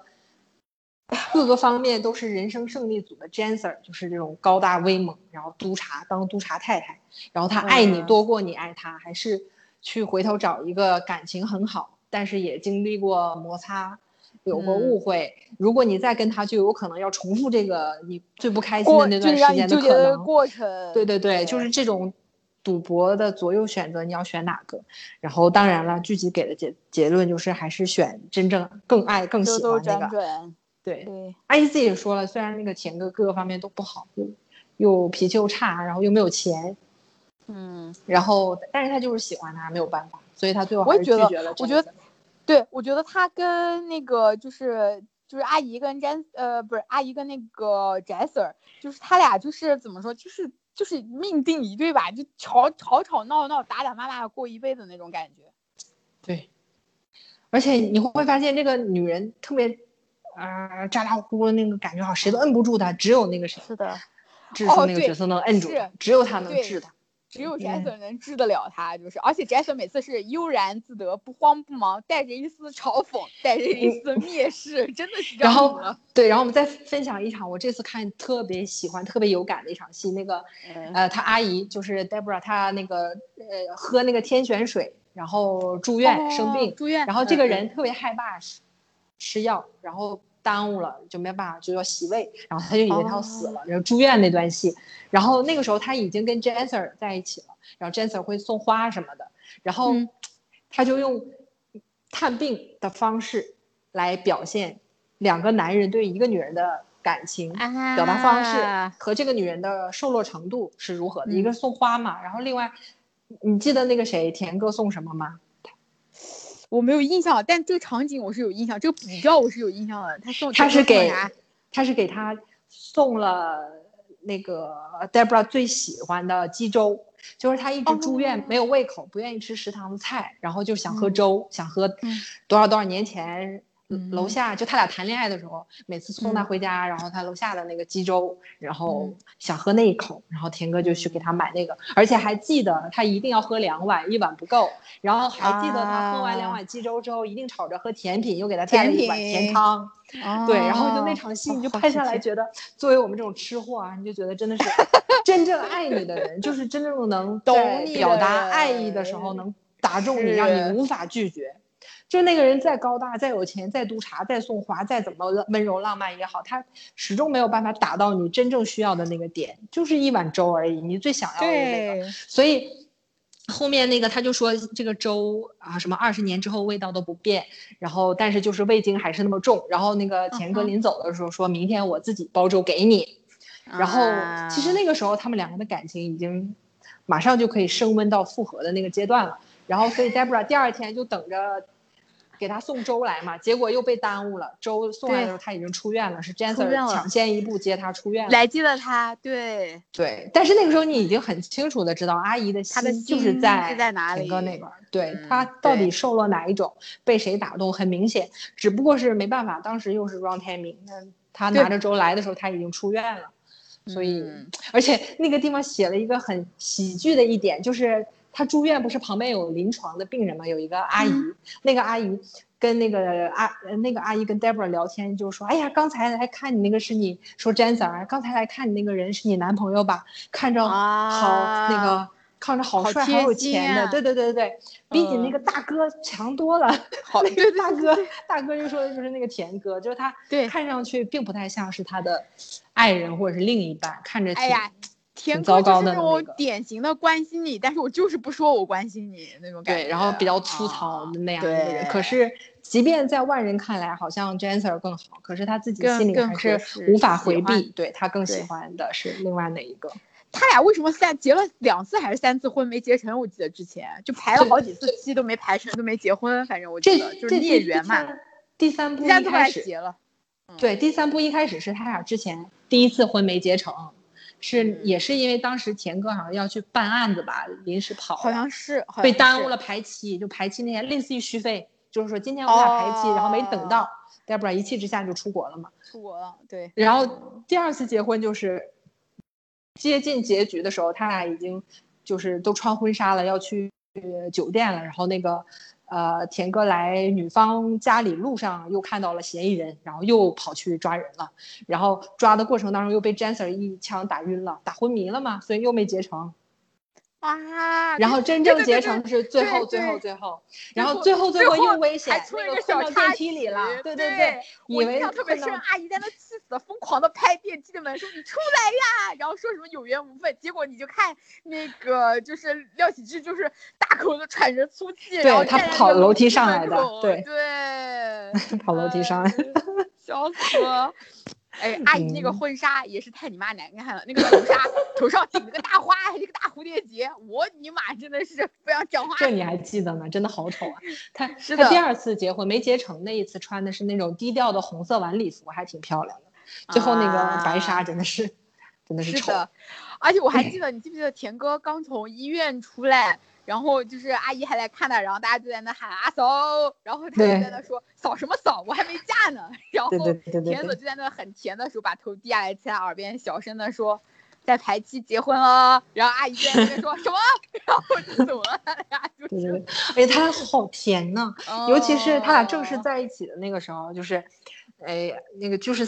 Debra 这个人，他就是不肯就范嘛，他总是要挣扎，就是总是要跟你闹不愉快，然后就只有钱哥能一把把他摁到怀里，就你别挣扎了，哦你还能不承认 你根本就是喜欢我，对，喜欢我，对，我们都这么一把年纪了，就是什么什么，就非常直接的就把他抱在怀里，就非常哎，就是我深刻的感受到了什么叫一物降一物，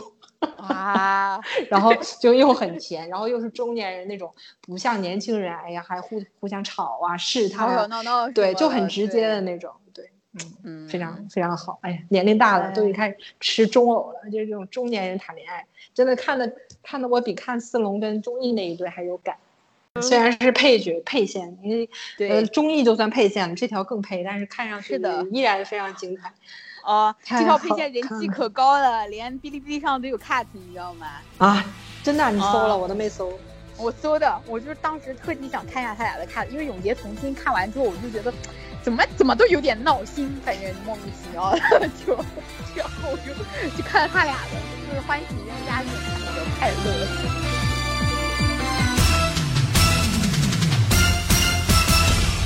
迷，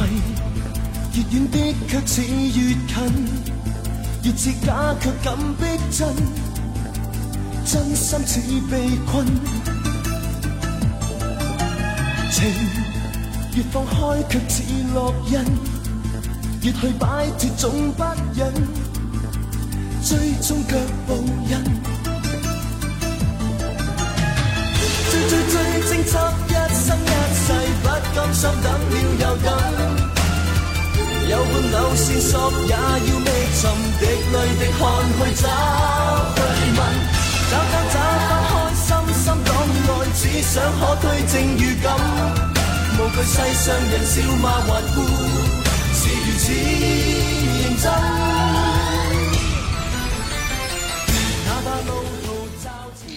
好，那我们前三部大概就 CP，哎，基本上差不多了就这样吧。嗯，嗯，对，也没有什么好干的。好像没有什么好站的，也没有什么情感的倾向，就是喜欢不是思龍和钟意就是多一点吧。是的，对，然后加上那个那个甜哥那对对跟那个阿姨那对比较甜，对，那个啥，张大勇跟高洁也没啥好站的，就是天造地设的一对，编剧就是纯粹为了搞事情而搞事情，反正就是写了那么多女炮灰，真的是 我前面真的是非常冷静和客观的看待，我就说，嗯，这个这些错误人都会犯，就是也也不至于说像弹幕里骂的那个那么难听，对吧但是我看到最后就是高洁抱着那个毛衣说。我还是更爱大勇的时候，我真的是有一点生气，你知道吗？当初为什么要分手？嗯，对，就是又来了，怎么又来了？就这种感觉，你脑子里在想什么？这种感觉。我也哎做到这一步就，我觉得最后那块儿我真的是生气了。但是哎总体来说，就是大部分的对他们的辱骂其实没什么必要，因为你一定是知道他们两个是最后在一起的在一起的，所以你才觉得中间所有的波折都是他们在作。但是如果你不知道他们俩在在一起的时候，就像你自己带入进去，你可能就觉得就分手了就分手了，那我再正碰到下一个，我就要再发展。对啊，对是的，所以哎，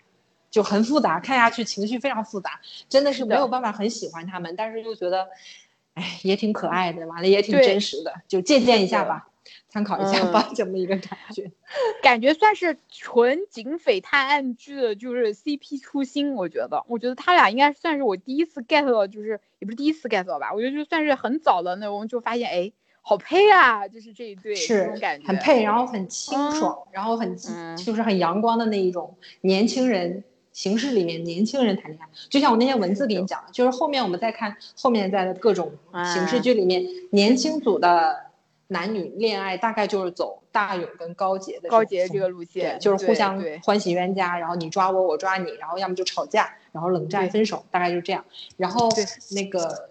成成熟组的恋爱风就是曾家园跟聂宝言的那一种，就是对两个人是带有感情伤痕、带有感情经历，然后有一些嗯软弱、退缩、挣扎、犹豫，但是不会有这些不断的火吵架星撞吵地球，对，对，就嗯真的吵到头疼的那一种的那种，不太会。成熟组就是还是比较冷处理一点，然后是的，一般一一个警警警匪剧里面的成熟组大概就是走这个风，然后年轻组就是慢慢趋向于高洁跟大勇这一种，所以他们俩这条线确实很经典，就是真的是年轻人谈恋爱的那一种经典的路线，在后面很多剧里都能看到。有算是是奠定了一个基础了，都对奠定了一个基础对，嗯你要再写，很难写出他们俩这种框架以外的。嗯，你像那个晶晶、古灵精探里晶晶的指啊望恋，类似这种嘛，对吧？关系先冤家嘛，不对付，就是对对，那可是真的是不对付到互相蒙枪，就是对着对方怼着对方的脸了，这家，哎呦我的妈！四，哎呀，就是经典呢，就是换了一批人，嗯而，且四是当年的台庆剧，我记得《秦时战》嗯我觉得也是前三部的人真的是拍了三部，已经不能再拍下去了。这些我觉得写不人也不能下去再演下去，也写不下去了，失忆都出来了，离婚都出来了，复婚就没有办法再写下去，所以就是换一批人，嗯，但是还是用这个 IP 再拍一部，而且当时应该台里很重视，我记得是台庆剧。然后最后、嗯。徐飞的扮演者古天乐和轩轩、武俏君的扮演者是双双拿了影视帝和事后是的。的时候，嗯，对，所以当年的这个热潮应该是嗯挺高的。嗯嗯然后，所以我们就跟风。其实我没有很喜欢第四部啊，跟风。我我完全看不下去，我连我跟你说，我真的是我就是在微博质疑过我自己的人生，看不下去，你知道吗？都不知道当年这对 CP 为什么，就可能因为有遗憾吧，就感慨的人这么多。我真的是看从一开始我就闹心，闹到后面我就更不想看。然后另外那对三角是更闹心，根本都不想再看的那种感觉。然后哦我是小的时候第一次看第四部的时候，我是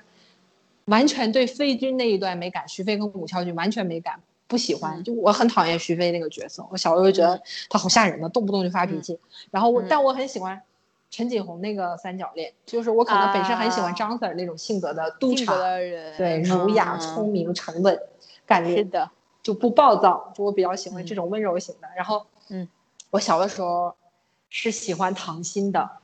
我小的时候不喜欢那个阿王 Man 楠，不喜欢 man，、嗯。对我喜欢唐心。然后这次看 我就打脸了，我这次看比较喜欢婉兰，就是比较喜欢阿 man，然后唐鑫就还好。然后这次我也认真的动用我的理智欣赏了一下飞君这一条线。对，然后我们就达成了一个共识嘛，对吧？吃不下去就觉得，因为我磕不动。对，你你是磕不动，但是我尝试了分析一下，就这段感情其实也算是很少有的 CP 感了，就是对全程灌注一种巨大的救赎感、付出啊感、是奉献感。对的，就是我觉得武俏君这个人物写的真的是，哎可能是因为做心理医生的人都有点这个毛病吧，不是毛他病，职业病。也不是毛病，职业病，他就是想拯救徐飞嘛，他想医好他，就是是的，我觉得他对徐飞那种拯救感实在是太强了。我嗯就是我觉得他是有爱的，可是那种拯救感和奉献感完全超过了那种爱，就是怎么可以嗯变成那样呢？就是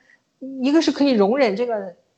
这个男人永远活活在自己对前任的那种愧疚和无法自拔的感情当中，然后依然选择跟他在一起，依然选择爱他。然后芊芊回来之后，他也能选择理解这个男的。当然，徐飞确实也可以理解，可是他能理解成那个地步，然后会跟他分手，非常理智的觉得你应该回到芊芊的旁边，芊芊为你付出了这么多，我们可以分手。嗯好，分手我行，我又理解了。可是为什么分手之后还能做朋友，还能抱在一起做朋友？嗯就是我觉得真的是一个非常强大的心，非常巨大的爱人的能量，支撑着武嗯翘君这个人去爱徐飞。对啊，那种爱里是有大量的拯救感、救赎感在里面的，完全是一有个不贬义的圣母形象啊，真的是一个现代剧，就是圣母他很。坚强的。其实，在这部就是这一段他和徐飞的这段关系里面，他永远是做主动的那一个。我记得有一对幕他俩是你记不记得，就是他徐飞救了他，然后就是徐飞要抱了一圈之后，然后武孝军说那我呢？然后许飞就去抱他嘛，然后武孝军就是手从就是腰部就搂上了，就是头颈那里嘛，然嗯。后就在场的所有人都看出来了，就是 Miss Wu 喜欢那个徐 Sir，然后就张子贤他们都在嘛，然后推开了之后，反正说了一个啥，然后那个武孝军就在那说嘛，就说我抱你并不是因为呃你是警察，而是因为哦我信任你，并不因为你是警察，而是因为你是徐飞，他挑明的非常明白，就是他说的很早，嗯，对，而且我刚才又想了一下，我甚至是觉得武翘君嗯。爱上徐飞的时候，他爱上的是爱芊芊的那个徐飞。啊，就是如果徐飞没有在在他面前展现出对芊芊的那种近乎病态疯狂的执念去追寻、愧愧嗯疚，他不太嗯。会对徐飞动这种巨大的救赎感的爱情。我觉得这个人嗯。写的是真的很特别，而且他可以接受这个男人心里并不完全只有他，而且可以一再的。就哎，他你看哈、我们嗯。讲他虽然是有救赎感和圣母心，可是武孝君又是一个挺理智的人，他他嗯。又理智没有完全说我要说什么，就是他的理智还能分析说这个男人之所以这样对我是有他的原因的，所以我可以理解他。啊，而且他不是，就是说他不是无脑的爱这个人和奉献，他是是理智的分析过，觉得这样是可以的，可以理解的，他才选择嗯爱他。当然也有一部分冲动，我觉得有啦，就是，你嗯，记不记得有一幕他去找那个，就是鲁振顺演的他的那个学长还是前辈啊，还是老师，他还特地去问，对，特地去问我有一个朋友还是什么对。client，就是 就是我自己这个，对，就说然后遇到了一个什么什么感情情况，对他其实是因为他老，其实他老师是反对的，但他还是说服自己了，我觉得，对，他说一切交给时间，对，对，就他真的是。我我我就是我可能无法带入这段感情，就是我只能理智的分析武俏君为什么爱徐飞，可是对，还是没办法进入那个那个状态。我觉得武俏君这种感情不是一般人能代入的，但是也嗯之所以不是能轻易代入吧，就可能现实里没有这样的，或或者现实里这样的感情就难免会有一点走心，或者有一点稍微有一点不太就理不理智，就对这种感情就是那种飞蛾扑火似的嘛，是是是就是你知道他心里面永远有一个人，对。你还但是是就这么冲上去了。难难道说人性就是还是向往这一种的？我觉得是向往这种全身的奉献、全心的爱，就不在不在乎这个人怎么样对自己，对的，就是为了爱他而爱他，就是而且嗯。他真的是很包容。徐飞每一次遇到一点点有关芊芊的那个线索，他都会发飙的那种，跟个对神经病一样。对，就像疯了一样是。对，就是那种近乎就是神经病的偏执和执着。然后他武超君都这样了，然后徐飞那时候会主动冷冷处理，会忽视他嘛，他还自我调节，你知道吗？就自我安慰、自我处理，就是这种。我的天，我真的是佩服。自我处理、自我调节，自己调节好了，完还要调节徐飞，我还支持徐飞，还理解徐飞，真的这种人我觉得太难找了，根本可能不存在。但是就是因为有点近乎不能说完美吧，就这种近乎嗯正常，是现实生活中寻找不要寻找不到这样的人，所以大家可能有点向往，是的，希望被这样拯救，或者希望成为这样一个拯拯救者。所以 favor 飞君有这么多喜嗯欢他们的人吧，我大概能从这个角度理解。但是我真的是确实我哎，我真的觉得就是你说的一点很对，就是吴超君爱上的是爱着芊芊的那个许飞，就是嗯他爱的是想象当中的许飞，我觉得是这样子的。有一点，就他是他有一种自我满足感，就是如果他拯救了许飞之后，就是那种全身心付出的那种，就是肾上腺素带来的快乐，我感觉是这样子的。对，就假如说徐飞这辈子就一直想着芊芊，但是依然也爱着自己，选择跟在跟自己在一起，他会觉得他自己有一些成就感。对，但是假如说徐飞放下了芊芊，全身心的选择了自己，那么自己更有成就感。这种成就感有点来自于一个心理医生的那种成就感，我觉得他就是在就是在治疗这个人。对，对就是无论怎么样，结果怎么样，我觉得我的治疗有作用，我觉得他可以接受这个，所以他爱徐飞，真的是这样的。哎怎么嗯说呢？总结就对我来说只有三个字：磕不动。吃不下这对 CP，不好意思。嗯，就是而且对比下来，就是觉得很特别，这个这个 CP。哦，倒是他们俩这种感情关系，好像在 TVB 历史上不多见，很少，真的很少。嗯，就这嗯种，一般也有救赎啊，什么飞蛾扑火那种，一般就会写成什么杀人了、执念了，奋不奋不顾身，飞蛾扑火那种，对，啊，飞蛾就是会变演变成凶杀案的那一种。他俩真的是完全正向的发展，就是是的。嗯，我们再来讲讲徐飞。徐飞这个人，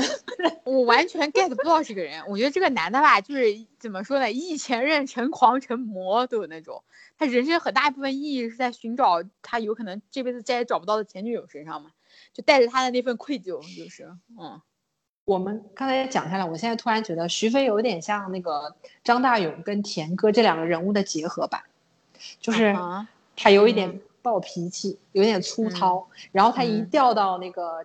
张子珊这个这个团这个团队之后，也是带着田哥一样的黑历史，是，就是因为他是芊芊的事情不是做了很多过分的事情吗？然后一直被人说不正经的警察什么，但其实他也很聪明比较，古怪的性格古怪的，是但是他也很聪明，破案很厉害，跟嗯田哥一样，对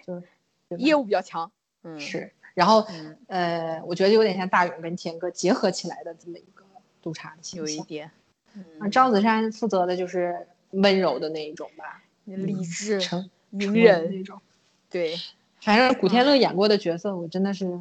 几乎都没喜欢过。陈康我也不行，杨过我也不太行，徐飞更不行，我也项少龙也不太行。张少龙也不太行。呃，我陈康，我好像唯一能吃的，好像真的就只有陈康，我记得。嗯，古不是杨过那个人本身我就不太行，就是嗯对。我也是，杨过本身不太行。那个徐飞跟武超君之间，你一点有感觉的点都没有是吗？我努力的在我们录这一期之前想了一下，不好意思，真的没有，就是我唯一有一个想可以称赞的点，就是他俩 嗯每次镜头一转到他俩，就会放一首歌曲，你有印象吗？啊，就那个背景乐，就是那种就听着很暧昧的那个，对他俩专属的的那个，就又凄凉又哀伤又缠绵的那个音乐，挺经典的。是的，就是除此之外，嗯，没什么了。嗯，我也没而且，哎，你你记得嗯武孝咋君跟徐飞中间，他跟那个医生在一起过一段，你记得吗？治他眼睛、治疗他眼睛的那个医生在一起过。啊，我想起来了，有印象，对，嗯对他俩的过程也不是很平顺的，就是也呃分分分开，然后那个再在一起，再在一起再再牵牵，对，是这样。是的，哎，怎么说呢？哦，突然你突然突然又想起来，你你有看过那个《廉政追击令》吗？就古天乐跟那个谁袁洁莹一起演的。小时候看过，长大没再翻啊看过。我嗯我有翻看过，我我对那部剧还是挺有印象，而且我在我觉得那里面古天乐还是还蛮可以的，就比较可爱的一个角色。好像形象接接近那个《创世纪》里面那个感觉吧？张自力吗？对呃，外形是，对对对，外外形，是但是我记得是性格完全不一样。对，是是，是，你你说张自力也是个讨人嫌的角色哈？对啊，就把他忘了。说明嗯根本就没有脑子里没有这个人。对，讨人嫌，真讨人嫌。我跟你说，他在那个他和梁小冰也搭过，突然想起来演那个《圆月弯刀》嘛，那里面那个角色啊也、也挺讨人嫌嘛。反正我也不喜欢，我比较喜欢梁小冰在那里面。对，嗯你你说的那个廉政的那个，我想看一下那个成熟组，不是陈法蓉跟那个哦，张兆辉嘛，对吧？啊，那组是挺有感觉的，我就是挺想看看那一女组。女强男弱，你女生的官职就是陈法蓉在里面演的那个职级是比张兆辉要高一级的。啊，哦，因为小的时候还是看古天乐那一条线多，完全不记得这一组了。然后我是看那个长大之后看那种剪辑啊，什么 M 哦 M MV 剪辑，然后会看到他镜头，嗯，对，然后就觉得嗯有点想看，可以过几以过一阵可以来，看看我觉得，对的。哎呀，真是嗯不喜欢的 CP 聊起来非常干涩哈，所以就是比较 尴尬，就是大家都有什么好讲摊手，我好像也没有什么好讲的，我并不 care 这一对这种感觉。你可以嗯详细说说紫珊那一对嘛，就是那一对，哎，就是大家其实网上那一对吵的也挺厉害的，有一半的人都是在疯狂喷唐鑫的，我有印象是。是的哦，其实有一点我也是挺不满意的，我有印象是他那个紫珊和阿曼订婚前一晚。他跑嗯去和那个就是呃唐鑫跑去和紫珊表白了，这点我觉得是有点过分的。而且那个时候阿曼好像正好刚刚好家里出了个什么事情，就刚好看见他和紫珊和阿曼呃紫珊和那个唐鑫抱在一起，然后从此之后阿曼的人生就开始堕入深渊。所以我我对这个就是对这一点我是觉得不太能理解的，我觉得有点过分。而且他还是你好朋友啊，你怎么能做这种事情呢？对吧？是，嗯嗯，我小的时候为什么喜欢唐心的那个一对呢？我觉得是因为我小的时候不喜欢佘诗曼，而且哦不喜欢佘诗曼的点是因为佘诗曼总演这种。就是婉兰这种阿 man 这种，包括啊周芷若这种柔弱的，像阿九那种柔弱的，还有还有包括那个苗若兰，就是《对决战对对飞狐》里面，她也是和陈景洪搭的。是吧？就是演这种嗯柔弱的，然后委屈的这种人物演的太多，而且因为那时候他很年轻，他演起来吧，没有说演的很嗯。差，可是我小的时候看嗯。会觉得不太舒服，我有点排斥他演这种类型的角色，所以我看的时候我就天然的有点不喜欢阿梅，尤其是他在前期跟张子珊在一起的时候，他是不自信的嘛，他自卑，因为家里的事情他自卑，所以他就展现了更柔弱，然后更没有自我，完全什么都听子珊的，什么都依那个他的，然后完全没有主见的一个娇小弱小、好像无脑那么一个角色。我小的时候不喜欢这样的人物，所以然后对比起来呢，唐鑫就是那种。因为可能我的性格就不是很活泼的，我就偏内向的，然后也当不能说像阿麦那样的，但是我是内向的，我就会比较喜欢活泼一点的，比较直接的那种。主动、直接、嗯敢爱敢恨那样的形象，所以我可能是因为性格，我就自然而然先偏向了唐鑫那一面。加上小的时候也不知道啥叫第三者，什么小三那些、啊我都不知道，啊。所以小的时候就觉得我喜欢这个姐姐，那我就喜欢的男的就可以跟这个姐姐在一起。大概小的时候脑回路是这样的，加上嗯因为紫珊小，我小时候看紫珊一开始是跟阿曼在一起的嘛，然后我 get 不到他为啥喜欢阿曼，然后我就不喜欢。但是加上唐心又默默的喜欢紫珊，然后就那么开朗主动的一个女生，然后因为得不到这个男生，然后有的时候黯然神伤啊，然后买那个什么哭泣的眼泪小丑啊，然后又要祝福他俩呀，然后又什么就是我就会有点心疼唐心，知道吧？这段发言有一点。危险，但是我小的时候确实很心疼他，然后那种心疼以至于他俩终于在一起了之后，然后还挺甜的，什么偷偷牵手啊，他他偷偷牵那个张子珊的手，然后张子珊还逗他，就是他发现了，但他没有没有上钩，然后就是故意是在他家里人面前才主动牵了那个唐鑫的手，唐鑫的手，对，对，让唐鑫心花怒放，就觉得那块儿就觉得好甜啊，然后以至于最后他不是被捅了一刀嘛，他其实是嗯替那个阿曼挡了一刀挡。刀，对然后就觉得好惨呐、我特别心疼他。就这种、啊，你知道的，我就喜欢这种悲剧系、悲剧收场的对这种 CP，对吧？是的，这种悲剧就促使了我很喜欢唐鑫和张子珊的这一段感情。但我嗯重点来了，我这次看完全不是这样想的，因为我小的时候已已经喜欢唐鑫了，我就是对唐鑫的印象非常深。我现在再看的话，那个印象基本就没有动摇，没有改变，就嗯确实还是觉得唐鑫是一个比较开朗、比较主动、敢爱敢恨。对，像你说的，即便是第二天两个人就要结婚了，他依然想要不留遗憾的就去跟这个男的表白，然后就想说从此彻底的一刀两断。就是嗯还是觉得这这个行为一般人做不到。然后嗯，但是我这一次一个比较大的转变就是我，因为我不再不喜欢佘诗曼了，反而更喜欢她了，我就更能去亲近阿曼的这个角色，就是从头我就可以嗯。去带入阿曼那个角色去看待这个女孩儿，比如说她为什么自卑呀、她为什么什么都没有主见听子珊的，我我甚至会思考。子珊为什么一开始会喜欢这个这个女孩儿，以及嗯。她到底是喜欢子那个阿麦还是喜欢唐喜欢心？就是可能稍嗯。微比小的时候能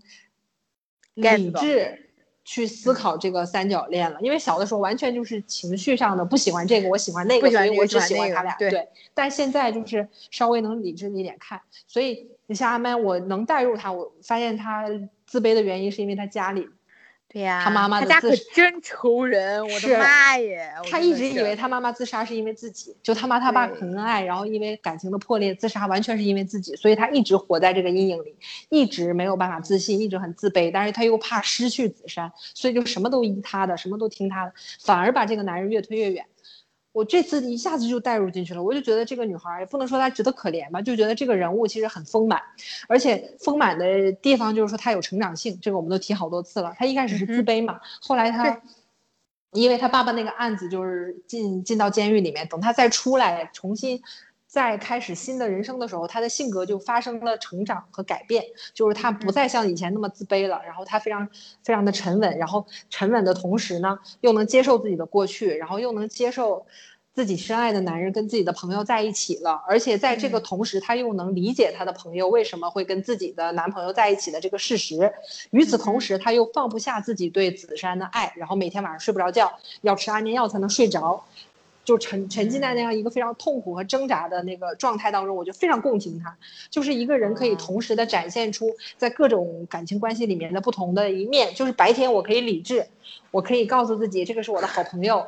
然后，因为我自己不争气，因为我自己自卑，我没有留住我的感情，我的男朋友，然后我现在嗯哼应有了、得到了应有的惩罚，然后但是我和子珊的感情也过去了，也 wrong timing 了，然后现在唐鑫比我更加适合和子珊在一起，所以我祝福他们。这个是白天理智面，可是到了晚上，他依然忘不掉子珊，所以他依然要吃安眠药，然后依然那个被子珊。被子珊发现那个吃喝酒吃安眠药，然后那个自自杀又吐了嘛，然后在混沌当中，他还是忍不住跟子珊说：“我还是好好爱你，还好想你的时候，我就真的是我忘了我哭没哭了，反正是我是动情了。就是我这次真的是站在阿曼的角度完全动情了，就是理解了这个女孩从头到尾的所有的心路历程，而且我觉得真的相对来说，唐鑫比她自私多了，真的是自私多了。是，其实是自私多，他他不太考，他其实很少考虑阿曼的感情的。你想想看，作为一个人，亲眼看着你最好的朋友在勾引你的未婚夫，我觉得这个这个伤害是很大的，就是。嗯，就是我这次看，我会发现，虽然说唐鑫在那次山顶拥抱之前没有做过什么特别越轨的行为，可是他嗯还是没有主动的跟这两个人保持界限，就是他还是嗯。会暗示自己，我可以以朋友的身份同时跟他们作为朋友，可是，在跟他们做朋友的过程当中，他还是忍不住会主动的向子珊释放一些他们两个有机会互相了解、互相有好感的这个、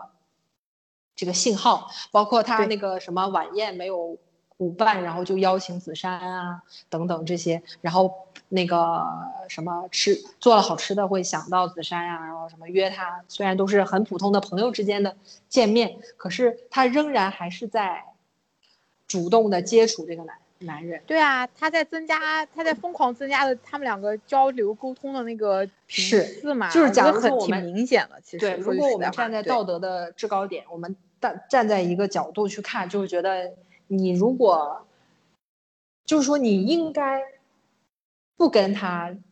见面，或者说不跟他做这些，即便是朋友之间的事情，就是你还是要理智的保持距离的。但是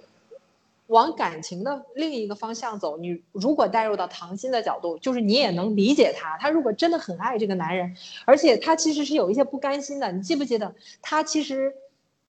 认识子珊的时候，是因为那个看电影的时候，他不知道子珊已经是阿曼的男朋友了。男朋友他还跟阿阿曼见面的时候说，他最近认识了一个感觉很好、有点喜欢的男的，然后没想到就是阿曼在英国的男朋友，就是确实一开始就是一个错误，对，就是他会有一点不甘心，为什么是我晚认识他，晚了一步。对，是为什么是我晚了一步？他就是有那种不甘心的层面在里面，所以他其实加上确实又很爱子珊，所以根本就没有办法做到保持距离。嗯，所以唐鑫后面其实也是很愧对阿曼的嘛，他自己也表达了。对，是的，所以我觉得其实，嗯，吵到现在，反正就是说嘛，但是我的观点就是，我觉得他其实他，我觉得他对唐鑫是那种，哎，好好好狼怕女缠的那种感觉，而且他最后其实你记不记得他他和唐鑫都已经结婚了，还是哎快结婚那种？你记得阿曼有一次出了个什么事情在家，然后他闯进去就是疯狂的抱着阿曼，就是对特别怕阿曼已经死掉，然后听到阿嗯曼的那个心跳声，那一瞬间那个惊喜，我觉得那个爱过的人都是都是懂的。就是我觉得他是他可能是喜欢唐心的，但他爱的人真的绝对只有阿曼，这个还对我顺着你这个往下讲，我这次也是这样嗯觉得的。我觉得紫珊嗯她最后爱的还是阿曼，阿曼，可是因为他已经选了唐鑫了，所以他去医院看阿曼的时候说了，说我当时因为你，呃，就是因为唐鑫伤害了你，然后现在呢，我又面大概意思就是我又面对这个问题，如果我现在真实的面对自己的心，然后再和你在一起，我又会伤害唐心，就等于说我们三个人的之间的关系，我会犯第二次错误。是的，他希望这一次纠正这个错误，就是我已经选了唐心，那我就不管怎么样就跟唐心在一起，不要像嗯以前那样去伤害你一样再伤害唐心。但其实对阿曼来说是不公平的。可是你站在一个子珊的角度来说，他确实也他是这样子，不想再伤害。接接了一个角色，他你你，我觉得他就是当时他要很努力的扮演一个好老公或者好未婚夫的角色，就是这样子。当然了，理智来说，嗯男人就是这样的。我觉得子珊啊肯定两个都喜欢，是的，只是程度上的不同，对吧？。对，但是对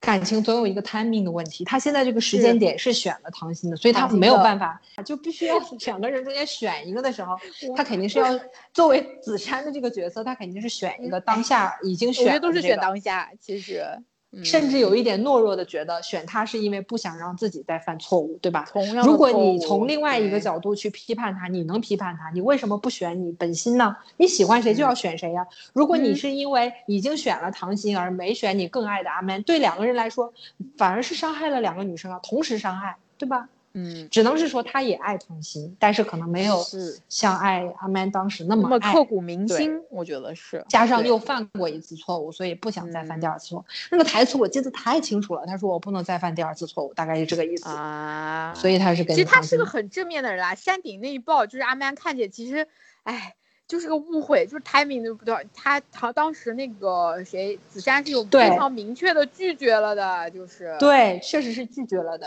然后但是就是被看到了，你又不知道他俩说了啥，所以就是那个点确实是那天啊、是阿曼他爸爸已经杀完人了，然后在家里打算等他女儿回来跟他讲，让他帮他一起进行下面的杀人人物。下杀人杀人计划，然后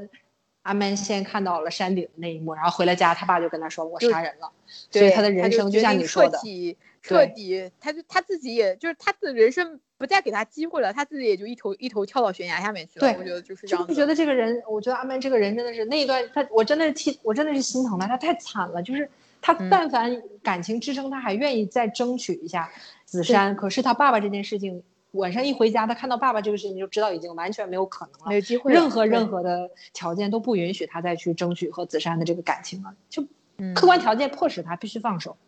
所以就觉得，哎，他真的是，而且嗯我觉得他真的是对唐鑫也非常的好，我觉得阿 man 真的是，我觉得他是感激的，就是他从小到大作为一个自卑啊没有朋友的女生来说，唐鑫一直对她很好，她真的是很感激他唐鑫的这个好他是很朋友，珍视这个朋友的，不然最后对他为什么？哎，你想想看啊，你的朋友抢了你老公，然后最后要你当伴娘，你去不去？我是不会去真的，我觉得真的，我为什么啊这次这么喜欢阿曼？我真的是觉得他真的做尽了，真的就能理解他，真的是他很珍惜唐鑫这个好朋友，所以可以忍受他跟自己仍然很爱的男人在一起，完了还还能祝福他们，即便自己晚上还那么痛苦，就觉得这个女孩真的是太不容易了。但是反过来，对吧？对比来看，就唐鑫确实是没有替阿曼想过那么多，当然他没有最后也很愧疚，不然他不能替阿曼挡一刀，挡这一刀，是的，哎，所以我就文字也给你讲嘛，我觉得这两个女孩的友谊其实也挺嗯精彩的，吧是的，她们两个没有因为这个男人而忽视他们的友谊，自己的友谊，对是的，一个是愿意因为友谊让出自己已经错过了的很爱的这辈子最爱的男人，一个就是最后即便是嫁给了这个男人，但是可能在危机来的那一瞬间，他心口的那个愧疚感就涌上来了，他觉得他欠阿曼的，所以嗯哼，以及他很爱阿曼，他是他最好的朋友，他要保护他，所以挡了那一刀。就是你这样分析一下，就觉得这两个女孩的感情可能深过，胜过他们各自对紫珊的那一种爱情吧。虽然爱情和友情不能对比了，但是程度肯定是、嗯肯定是不相上下的。就是他们肯定是不愿意伤害彼此这个好朋友的对的。方的肯定是不会伤害的的话，是的，对，哎编此处辱骂编剧一次，哎呀，还好，我觉得写的还是挺好看的，挺好的。对，友情之间就写的这么好，都不愿意互相伤害对嗯方。然后这个男人呢，又被写了一个相对来说比较正面的吧，他不忍心伤害这样两次伤害，分别伤害两个女人。女人，所以就对，哎呀，哎，而且唐，心我觉得是对唐心那一段，我这次看觉得还是有一些甜甜的了，就是那个后来，哎，那个阿 Man 出狱之后，他跟一个那个那个郭少云演的一个艺人角色当经纪嗯人，然后嗯那个案子我我不知道你有没有印象，然后那个有一点印象，嗯，是郭少云那个艺人是女同性恋，他爱的都是女人。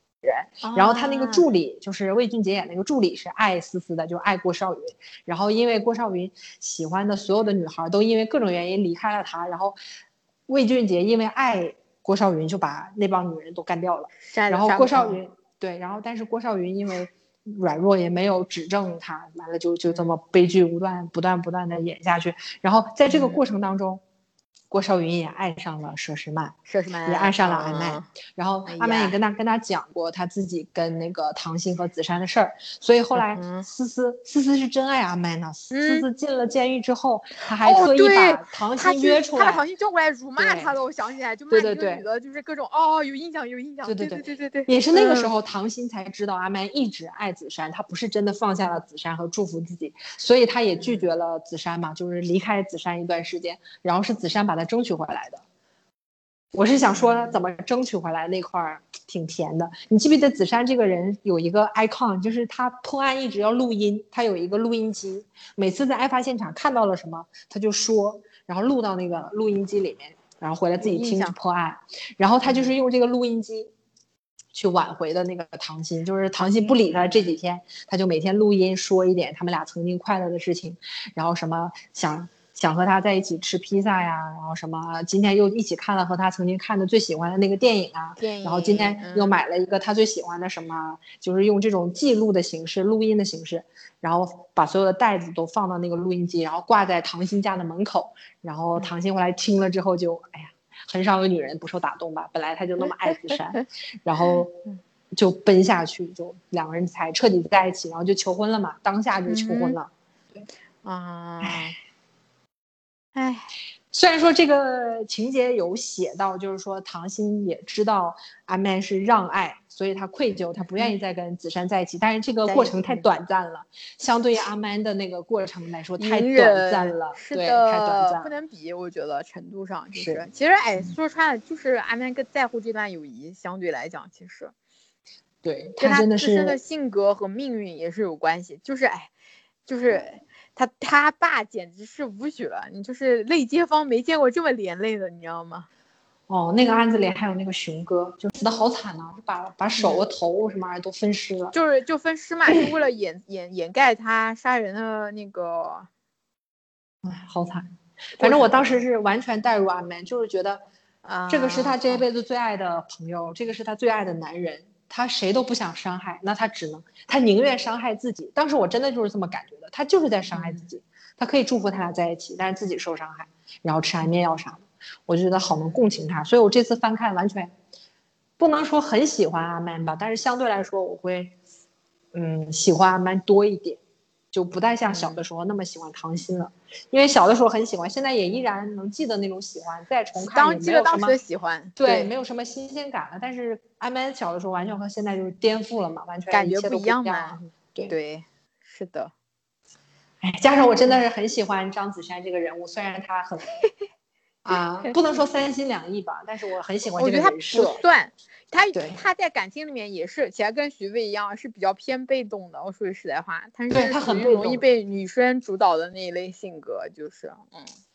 咋说呢？他有一种不不能说不知道自己要什么，但是他是那种需要女生稍微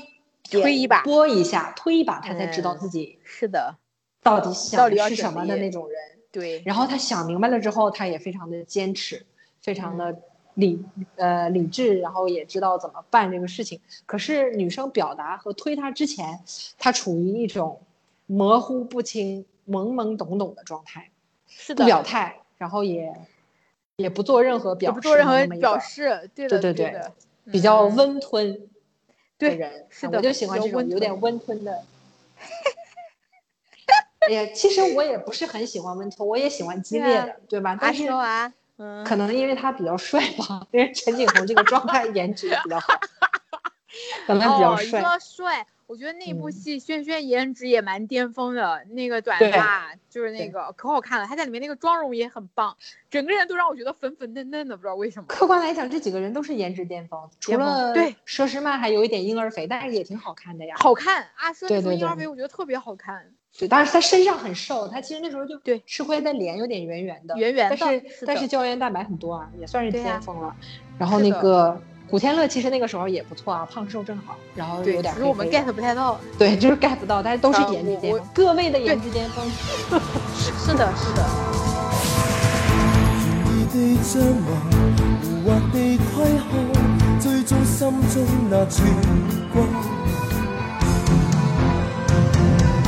只偏偏百無心迷茫，围住了，彷彿只有氣驟推搪。明白我一松手，一分魯莽，我便错失阳光。信念和爱不可稍遙放，怀着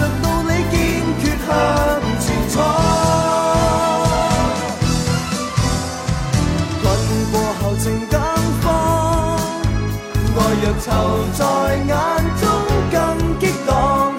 他朝会更风光。憑着愛面融化這道牆，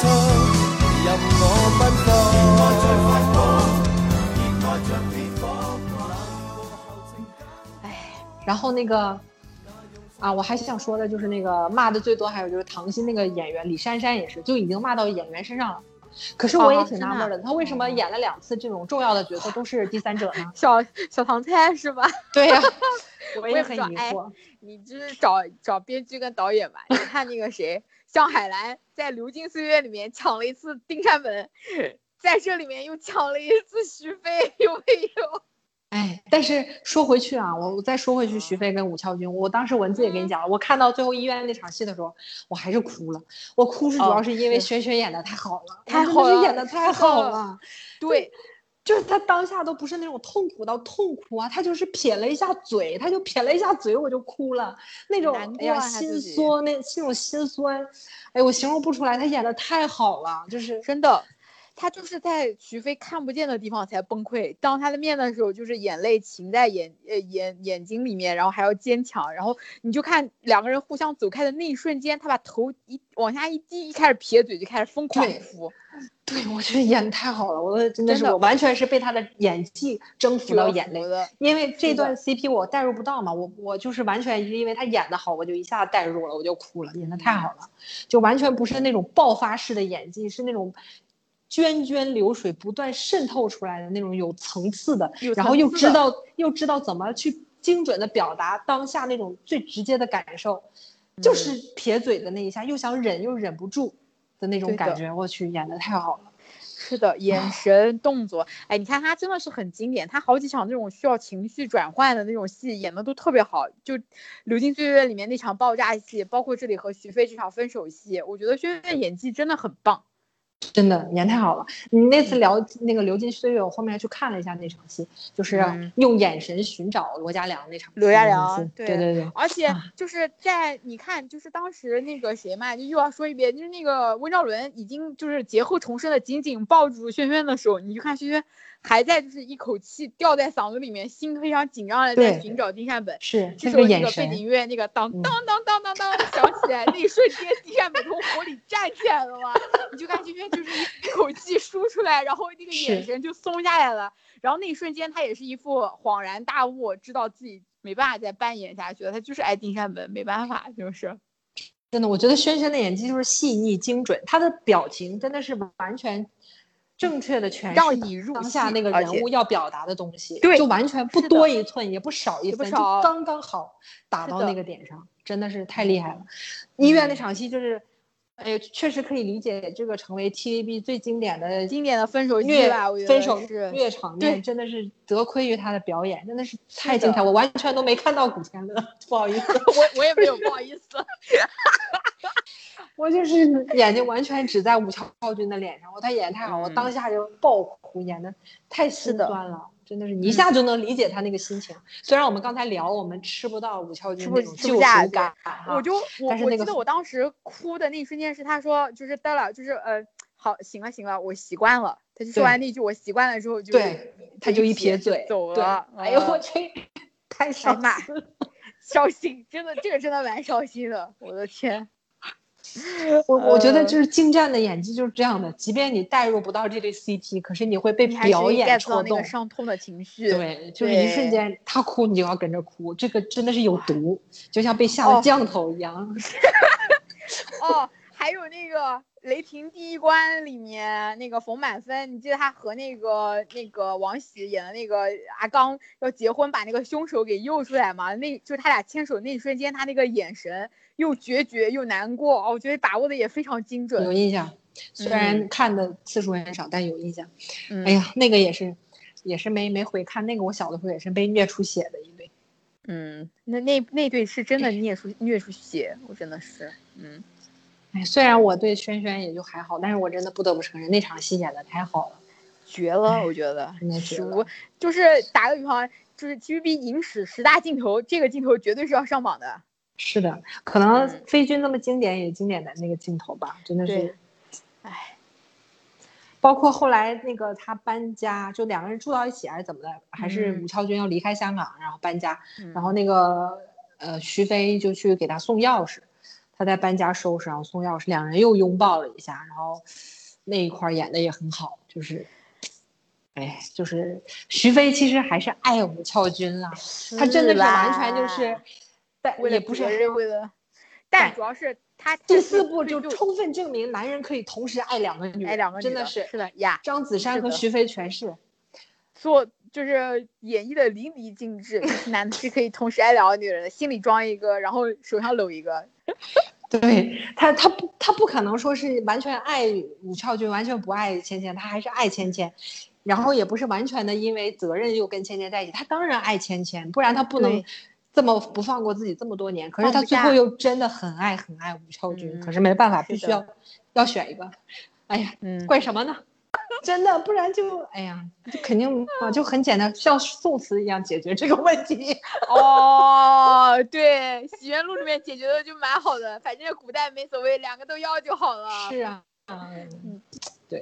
哎，再早几。年也可以啊，七零年代之前都可以去哦这，个香港是对没有废除一夫一妻制的那个时候是可以的，对对但他们不行，没没生好年代。但是第四部真的演的很好，两个男主角都是同时爱两个女人，嗯，很明确的爱两个女人，嗯不像有的就是像那个什么莎莎和思龙这种，就能看出来钟意其实没有很喜是欢莎偏向哪一方的？对对对对他肯定更爱思龙，但是真的第四部里真的这个男这两个男人都是同时爱这两个女人，都是真的爱，是无法有取向的。所以嗯。可能虐也虐在这儿，就是他去跟武孝君分手的时候，真的是被迫跟他很爱的一个女人分手的感觉，所以演出来很虐。嗯但是没办法，芊芊对他也是很重要，芊芊真的也是是为了他。付出了那么多，放放基本上放弃了自己整个人生了。哎，这样聊下来，我觉得我们如果回听的话，我会觉得可嗯能侧面会证明第四部确实是比前面三部的嗯，纠结浓度要高一点，或者说那个哎情感的复杂度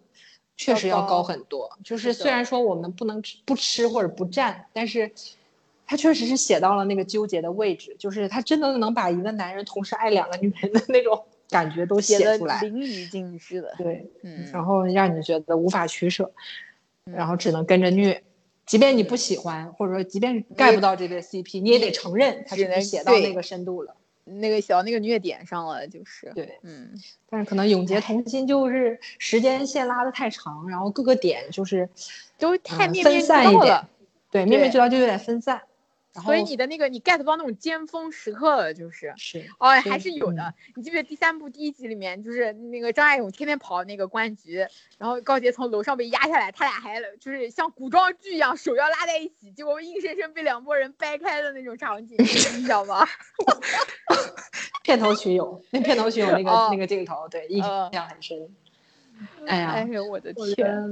嗯，这么哎，真的聊下来，我会觉得第四部还是挺成功的，是还是嗯，挺成功的。但是哦，我跟你说，我前天反正就前几天的时候，我不是上豆瓣就翻了一下那部剧嘛，看我想看嗯大家也怎么说嘛，果然是一如我所料，骂唐鑫的人比较多。然后其中有一个热热赞的那个评论在挺前面的，就是他把每一个案子他都找到了那个源头，好像有最后一个案子还是抄松本清张的一个小说的，反正就那部戏案子编剧应该是特别不走心，我觉得。第三部也是，第三部的那个所有的案子，也有人在那个评论里面写过原原版的，抄的哪个日本的是吧哪个日本的说啥，对啊，其实都是借鉴的，都是对啊，大部分就是是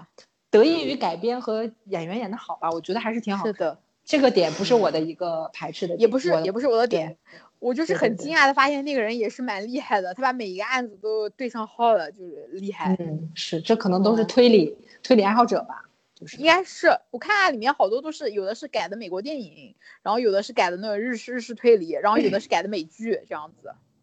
嗯，我们可以来排一下喜好度哈，四部，我觉得就嗯。案子来讲的话，我会觉得第三部第一部我最喜欢的，我我是一样的，我我我从看次数最多的是第三部，印象最深的也是第三部，就是嗯。案子的细节上，对的。对，第一部嗯。没有那种什么人性的那种，可能我没那么思考，但是总体下来，我觉得第一部也有一些很经典，像那个你刚刚说那个蓝恩美的那个嘛，还有那个嗯端木子，端木子我最喜欢的那啊个案子就是小三跟老婆合伙杀老公的那个案子，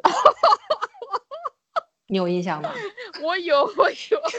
就是他俩，一个是花店的老板，然后一个是那个什么洗头，洗头就是那种美容店撒弄，对对对对美美容店那种地对方，啊，对对对，然后两个人合伙干掉老公，然后就是穿漂亮红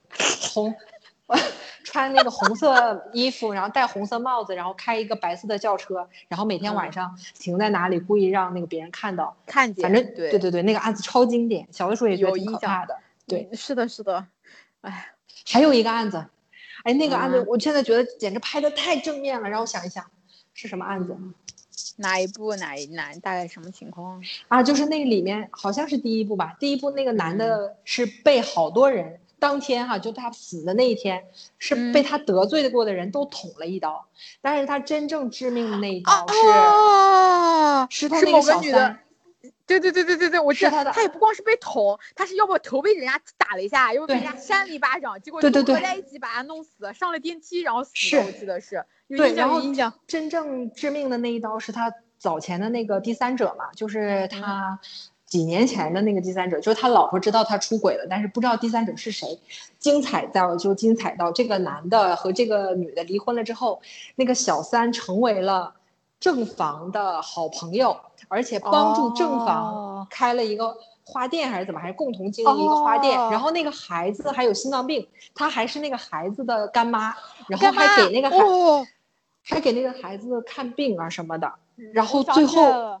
最后把小三抓起来之后，那个大房和儿子都原谅了他，因为是的，因为那个这么多年那个女人对他们确实是太照好了，顾，就的他们已经变成了姐妹和好朋友和亲人的关系。就是亲人了，都已经对，最渣的嗯就是被他们都打了一拳杀掉的那个男人那个。男的，对 的对啊，我有印象，这个男的我觉得其实死的也蛮神奇对的，，我就觉得这个案子太正面了，不像现在你一嗯看就看到一个男的出轨，你就大部分的人都会骂小三嘛，就觉得第三者勾引一个巴掌拍不响啊。对，但是其实要骂的是男人，对吧？这两个案子，嗯第三者和老和正正房共同谋杀老公，和这个小三杀了老公，和正房变成好姐妹，这两个案子太正面了，姐妹们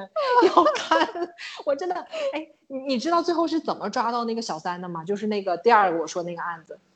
是那个警方骗，嗯就是他已经打算逃跑了，他知道警方怀疑自己了，然后哦警方就是他那个儿子杨子对有那个什么病，我记得是心脏病，当时给他发发消息说他要在做手术，然后非常危急，然后就就是不能说应该是骗他，就是如果但凡他对他干儿子有一点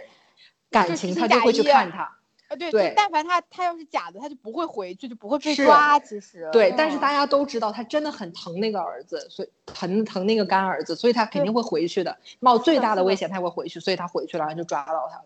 嗯然后那个他跟郑华还道歉嘛，就说当年他怎么怎么多么对不起，怎么怎么样。对，然后那两个人也都原谅他，然后三个人哭作一团，然后我也哭了，我太在感人了。审讯室里面，我记得三个人 还对对对还握了一起握了手在一起，对对印象。对对哦，对他们两个说等他出来嘛，等他出来再一起生活啥，太感人了，这是太正能量了。确确定确定是刑事侦缉档案的案子吗？我怎么觉得是见证实录的案子啊？是吗？哦，我确定啊。我也不确定了。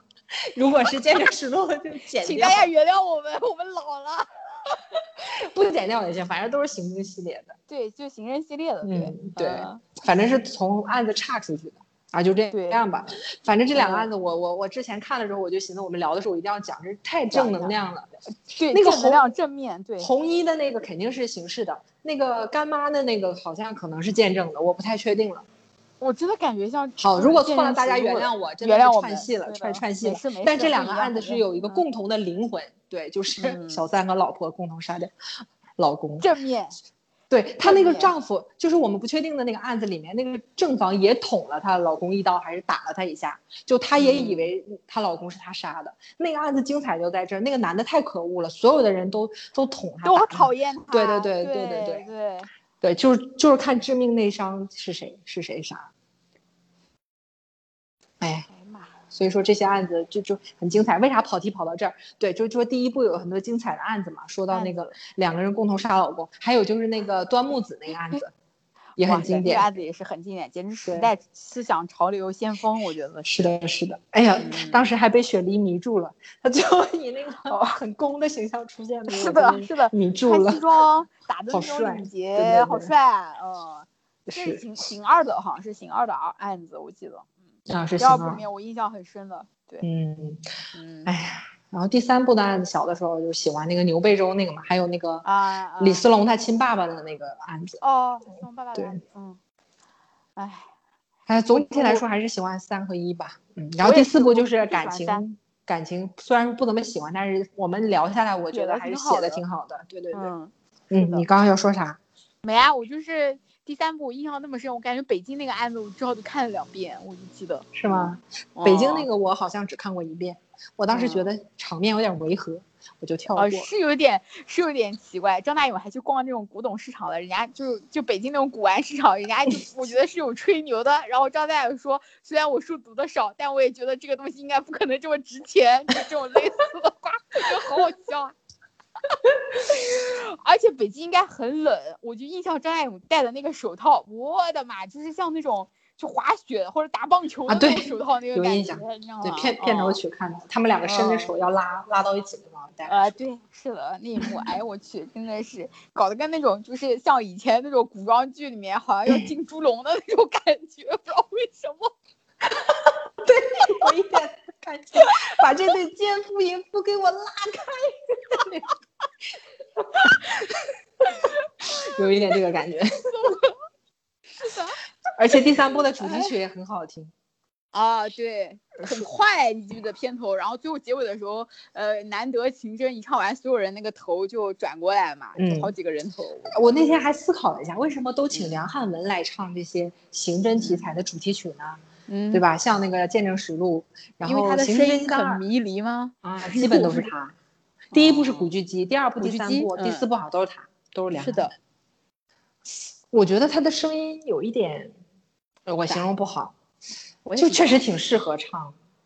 当然，这也可能很是因果沉稳的，导致了你不觉得吗？对，就是挺沉稳，挺。哎，我我说不好，反正挺我挺适合唱唱这种感觉，挺好听，对，挺好听。他的声音蛮稳的，我就是觉得一直都。对，就是没什么感情的东西，对吧？对，就好像在平铺哎你想看什么事情。见证那句什么烈焰那那开始的那句就很平，就很冷静，就感觉 something will happen 那种感觉，有道理，是要发说的太好了，可能就是需要这种冷静的、不掺杂感情的声音去唱这种破案题材的。就是那种他那个声音，那个歌一出来，我就觉得有一种那种阴暗的房间有一把灯光打到了一把手术刀上那个感觉，不知道为什么。好的，有道理，有道理，有可能是因为这个，他确实是唱歌感情不是很，这可能也解释我就是这个这个。我我我不是，就他的歌都很好听，但是我没有很真的喜欢像他唱那个《七友》啊什么的。啊，对，就是可能因为他的感情，可能声音的感情色彩比较低，比较少，就确实是比较冷、比较冷静，然后比较稳定的那样一种声音，大家就恰好适合唱这些破案题材的。哎，有道理，有道理。有的。嗯嗯，我那天真的思考了一下这个问题。嗯插一你说句，就是听七友的时候，我都没觉得惨，就因为他唱的没啥感情，你知道吗？对，就是对他，你看他那个什么随缘，呃，什么谁人也介意我什么，就你觉得嗯好像也还好，但是其实光看歌词，你觉得好他妈惨啊，你知道吗？是的，就你但凡换一个那种感情浓度高一点的声音去唱，估计就惨死了，真的是。是的呀，嗯，呃，哎，这个事情也很励志嘛，不管你的声音是有情绪的还是没有情绪的，总能找到适适合你的歌，对吧？发光点。你看，他唱，对，唱了这么多形式的歌，真的是好好好听啊，好契合，嗯，就是是特别的的适合他。嗯，好，我们挺完美的。然后我们最后就来回答刚才录之前我跟你说那个问题吧。我们在哦，探讨了这么多现代的，哦，还有嗯哼头香师姐的没有聊，嗯。反正就就先搁置哈，可以先做一个先把这个中间总结，就是单元性总结啊，呃，对，用一个问题的嗯方式来总结，就是这些现代的嗯刑侦剧里面的督察啊，各种督察，曾嗯家元督察、张大勇督察、李忠义李忠义展沙展，张子山督察、徐飞，徐飞也是沙展吧？徐飞也是沙好展，像好像是好像是沙展那个级别，对对对因为张子山的级别比他高。是是，然后就这些哈，我们来选一嗯个嫁 当老公。嗯，嗯，就是因为我们聊 CP 嘛，就是嗯用 CP 的角度说，选一个，选一个自己的 CP 啊，选一个。我可以我就肯定了吗生 吗？好的，他选了我们还没聊的一个，我肯定选张子珊了嘛，对不对？好的，你就是看人家长得靓。性格我也可以，性格我也可以，哦哦，好的。因为 嗯，综艺有的时候他那种憨憨的感觉我不太喜欢。太肉了，我觉得就对磨磨对唧唧的，有的时候就是。然后嗯大勇和徐飞都比较暴躁，我也不喜欢。是的，徐飞可不光是暴躁，心里暗暗的，简直是不想说。有有有心里有伤痛无法磨灭的伤痛，对呀、这种人也不太行。嗯，子珊我很好，我没有圣母。情节。哦，嗯好的，你先放一下，正好不用抢男人，挺好的。陈小生，不过我我以前看过那种什么论坛的帖子，就是说陈小啊。生真的是很多香港女人，好像当时播出的时候吧，好像很多啊师奶、师奶想观众啊，对，都想嫁的完啊美。完美男人，就是嗯，嗯，他他确实挺，哎，我们都没选曾家园，哎，曾家园好惨，也不是，哎，就是就是他还是比较适合聂医生啊，就不跟聂医生抢了。嗯，从这个角度。我我突然觉得曾家园是不是脱离了聂医生这个人物，就有点失去好像没什么。魅力哦。我对突然也反应过来，就他的光彩好像是通过这个但 CP 展现出来的。对，徐飞也是，你单拎徐飞出来，你觉得这个人简直一无是处，好吗？是吴孝军，其实桑普浩在形象上也拯救了他，我突然想起来。真的，哦，嗯，这是凸显了 CP 的重要性啊！真的我觉得曾家曾家园拿掉他的 CP，拿掉曾拿掉聂医生之后，真的这个人，我都会看不到他的脸，就是他就是，哎，他就是个普通小警察，我就觉得没啥了。真的太普通了。我们反正之前哦也聊过了，他那种普通的点，但是这个普通的点放到 CP 里一碰撞，马上就不一嗯样了。不一样了，是的。对，徐飞也是这个问题。嗯，这就是经典 CP 为什么经典呢？为什么大家磕呢？就是这个原因。嗯，但是对比下来，陈小生这个人，我觉得他挺有独立性的，就是他即便拿掉他的 CP，还是能马上的浮现他的那个感觉，他那个主要是，Bobby 的个人 icon 太明显了，我觉得是是是。对。嗯真的是不知道陈小生塑造了欧阳震华，还是欧阳震华塑造了陈小春，反正肯定是互相的，但是非常成就嘛，都是演员和角色都是互相成就的。但是其实张大勇也有这个特点了，陶大宇和张大勇皆有这种感觉，但是嗯盖不到这个人，嗯，我也不李忠义完全是人设胜过于演员嘛，对吧？对人设盖过演员。哎，呀，他和思龙简直戏里呃 happy ending，现实 BE 了好吗？男的出轨被逮到了，好不好？，哎，但是他俩拍戏的时候在不在一起？我觉得他俩我不知道耶拍那种，哎，就是抱在一起哭啊，不舍得啊，什么那个真，诚是吧？对，，很真，哎呀，特啊别真。搞不好，搞不好，搞不好。我觉得那个时候应该已经有感情了，特别真。我发现这个玩意儿瞒不过人，真的是瞒。不过人。是的，其实你细想一下哈，张大勇是个挺好的人的，他跟金枝非亲非故，照顾了金枝算这么多年吧，就是，然后又又就是又挺照顾家人啊、然后对他爸爸那件事情，其实后来也放得挺开的，就是他不是个坏人，但也没什么特别的闪光点。他人生闪光点我就有印象，你记不记得高杰，他一直不想拍照嘛，高杰就给他拍了一张他戴着那个耳套然后射击的那个场景，你有没有印象？上了杂志封面的。啊，嗯就那一瞬间我有 get 到他有点帅，之后就再也没有过来。嗯，我也没 get 到过。但是不管怎么样，这个人设肯定是一个帅的，他肯定是一个帅督察。嗯，然后非常的勇猛、聪明、嗯粗中有细。果敢，对对对，又能抓到，就业务能力很强嘛，就是对他其实比曾家园要哈那个什么多了，要鲜明一点，可能是性格有关，主要是鲜明，然后嗯那什么一点。曾家园真的是太平淡了，他真的是完全在 CP 当中突出了这个人物更多的亮光亮点。是因为他那个吊儿郎当、U I U 的那个性格被那一身衬得相得益彰嘛，主要是真的，哎呀，嗯论 CP 的重要性，重要性，嗯，科学，这个叫科学家的结论 就，CP 之我们是重要性我。们是对理论科学磕 CP，就是 对，理论上突出 CP 的重要性，但是情感上未必可以刻起来，也嗯，挺好的。如果真的刻起来，真的是可能也想不到这么多。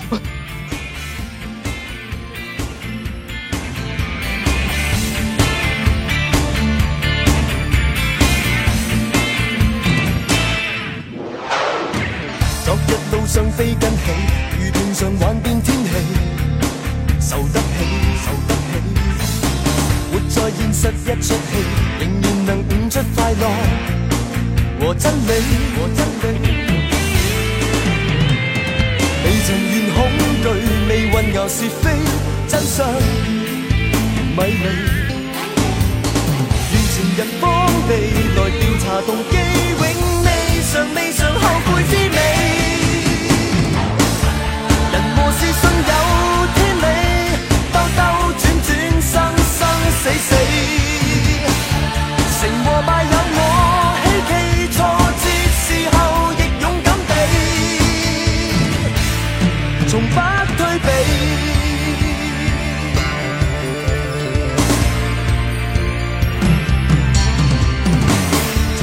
需一絲的心機，往往是力竭筋疲。被捨棄，被捨棄，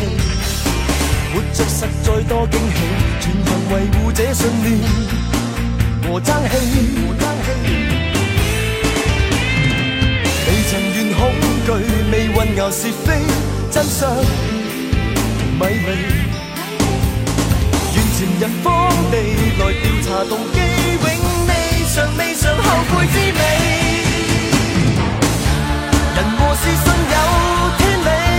兜兜转转，生生死死。成和败有我希冀，挫折时候亦勇敢地。人和事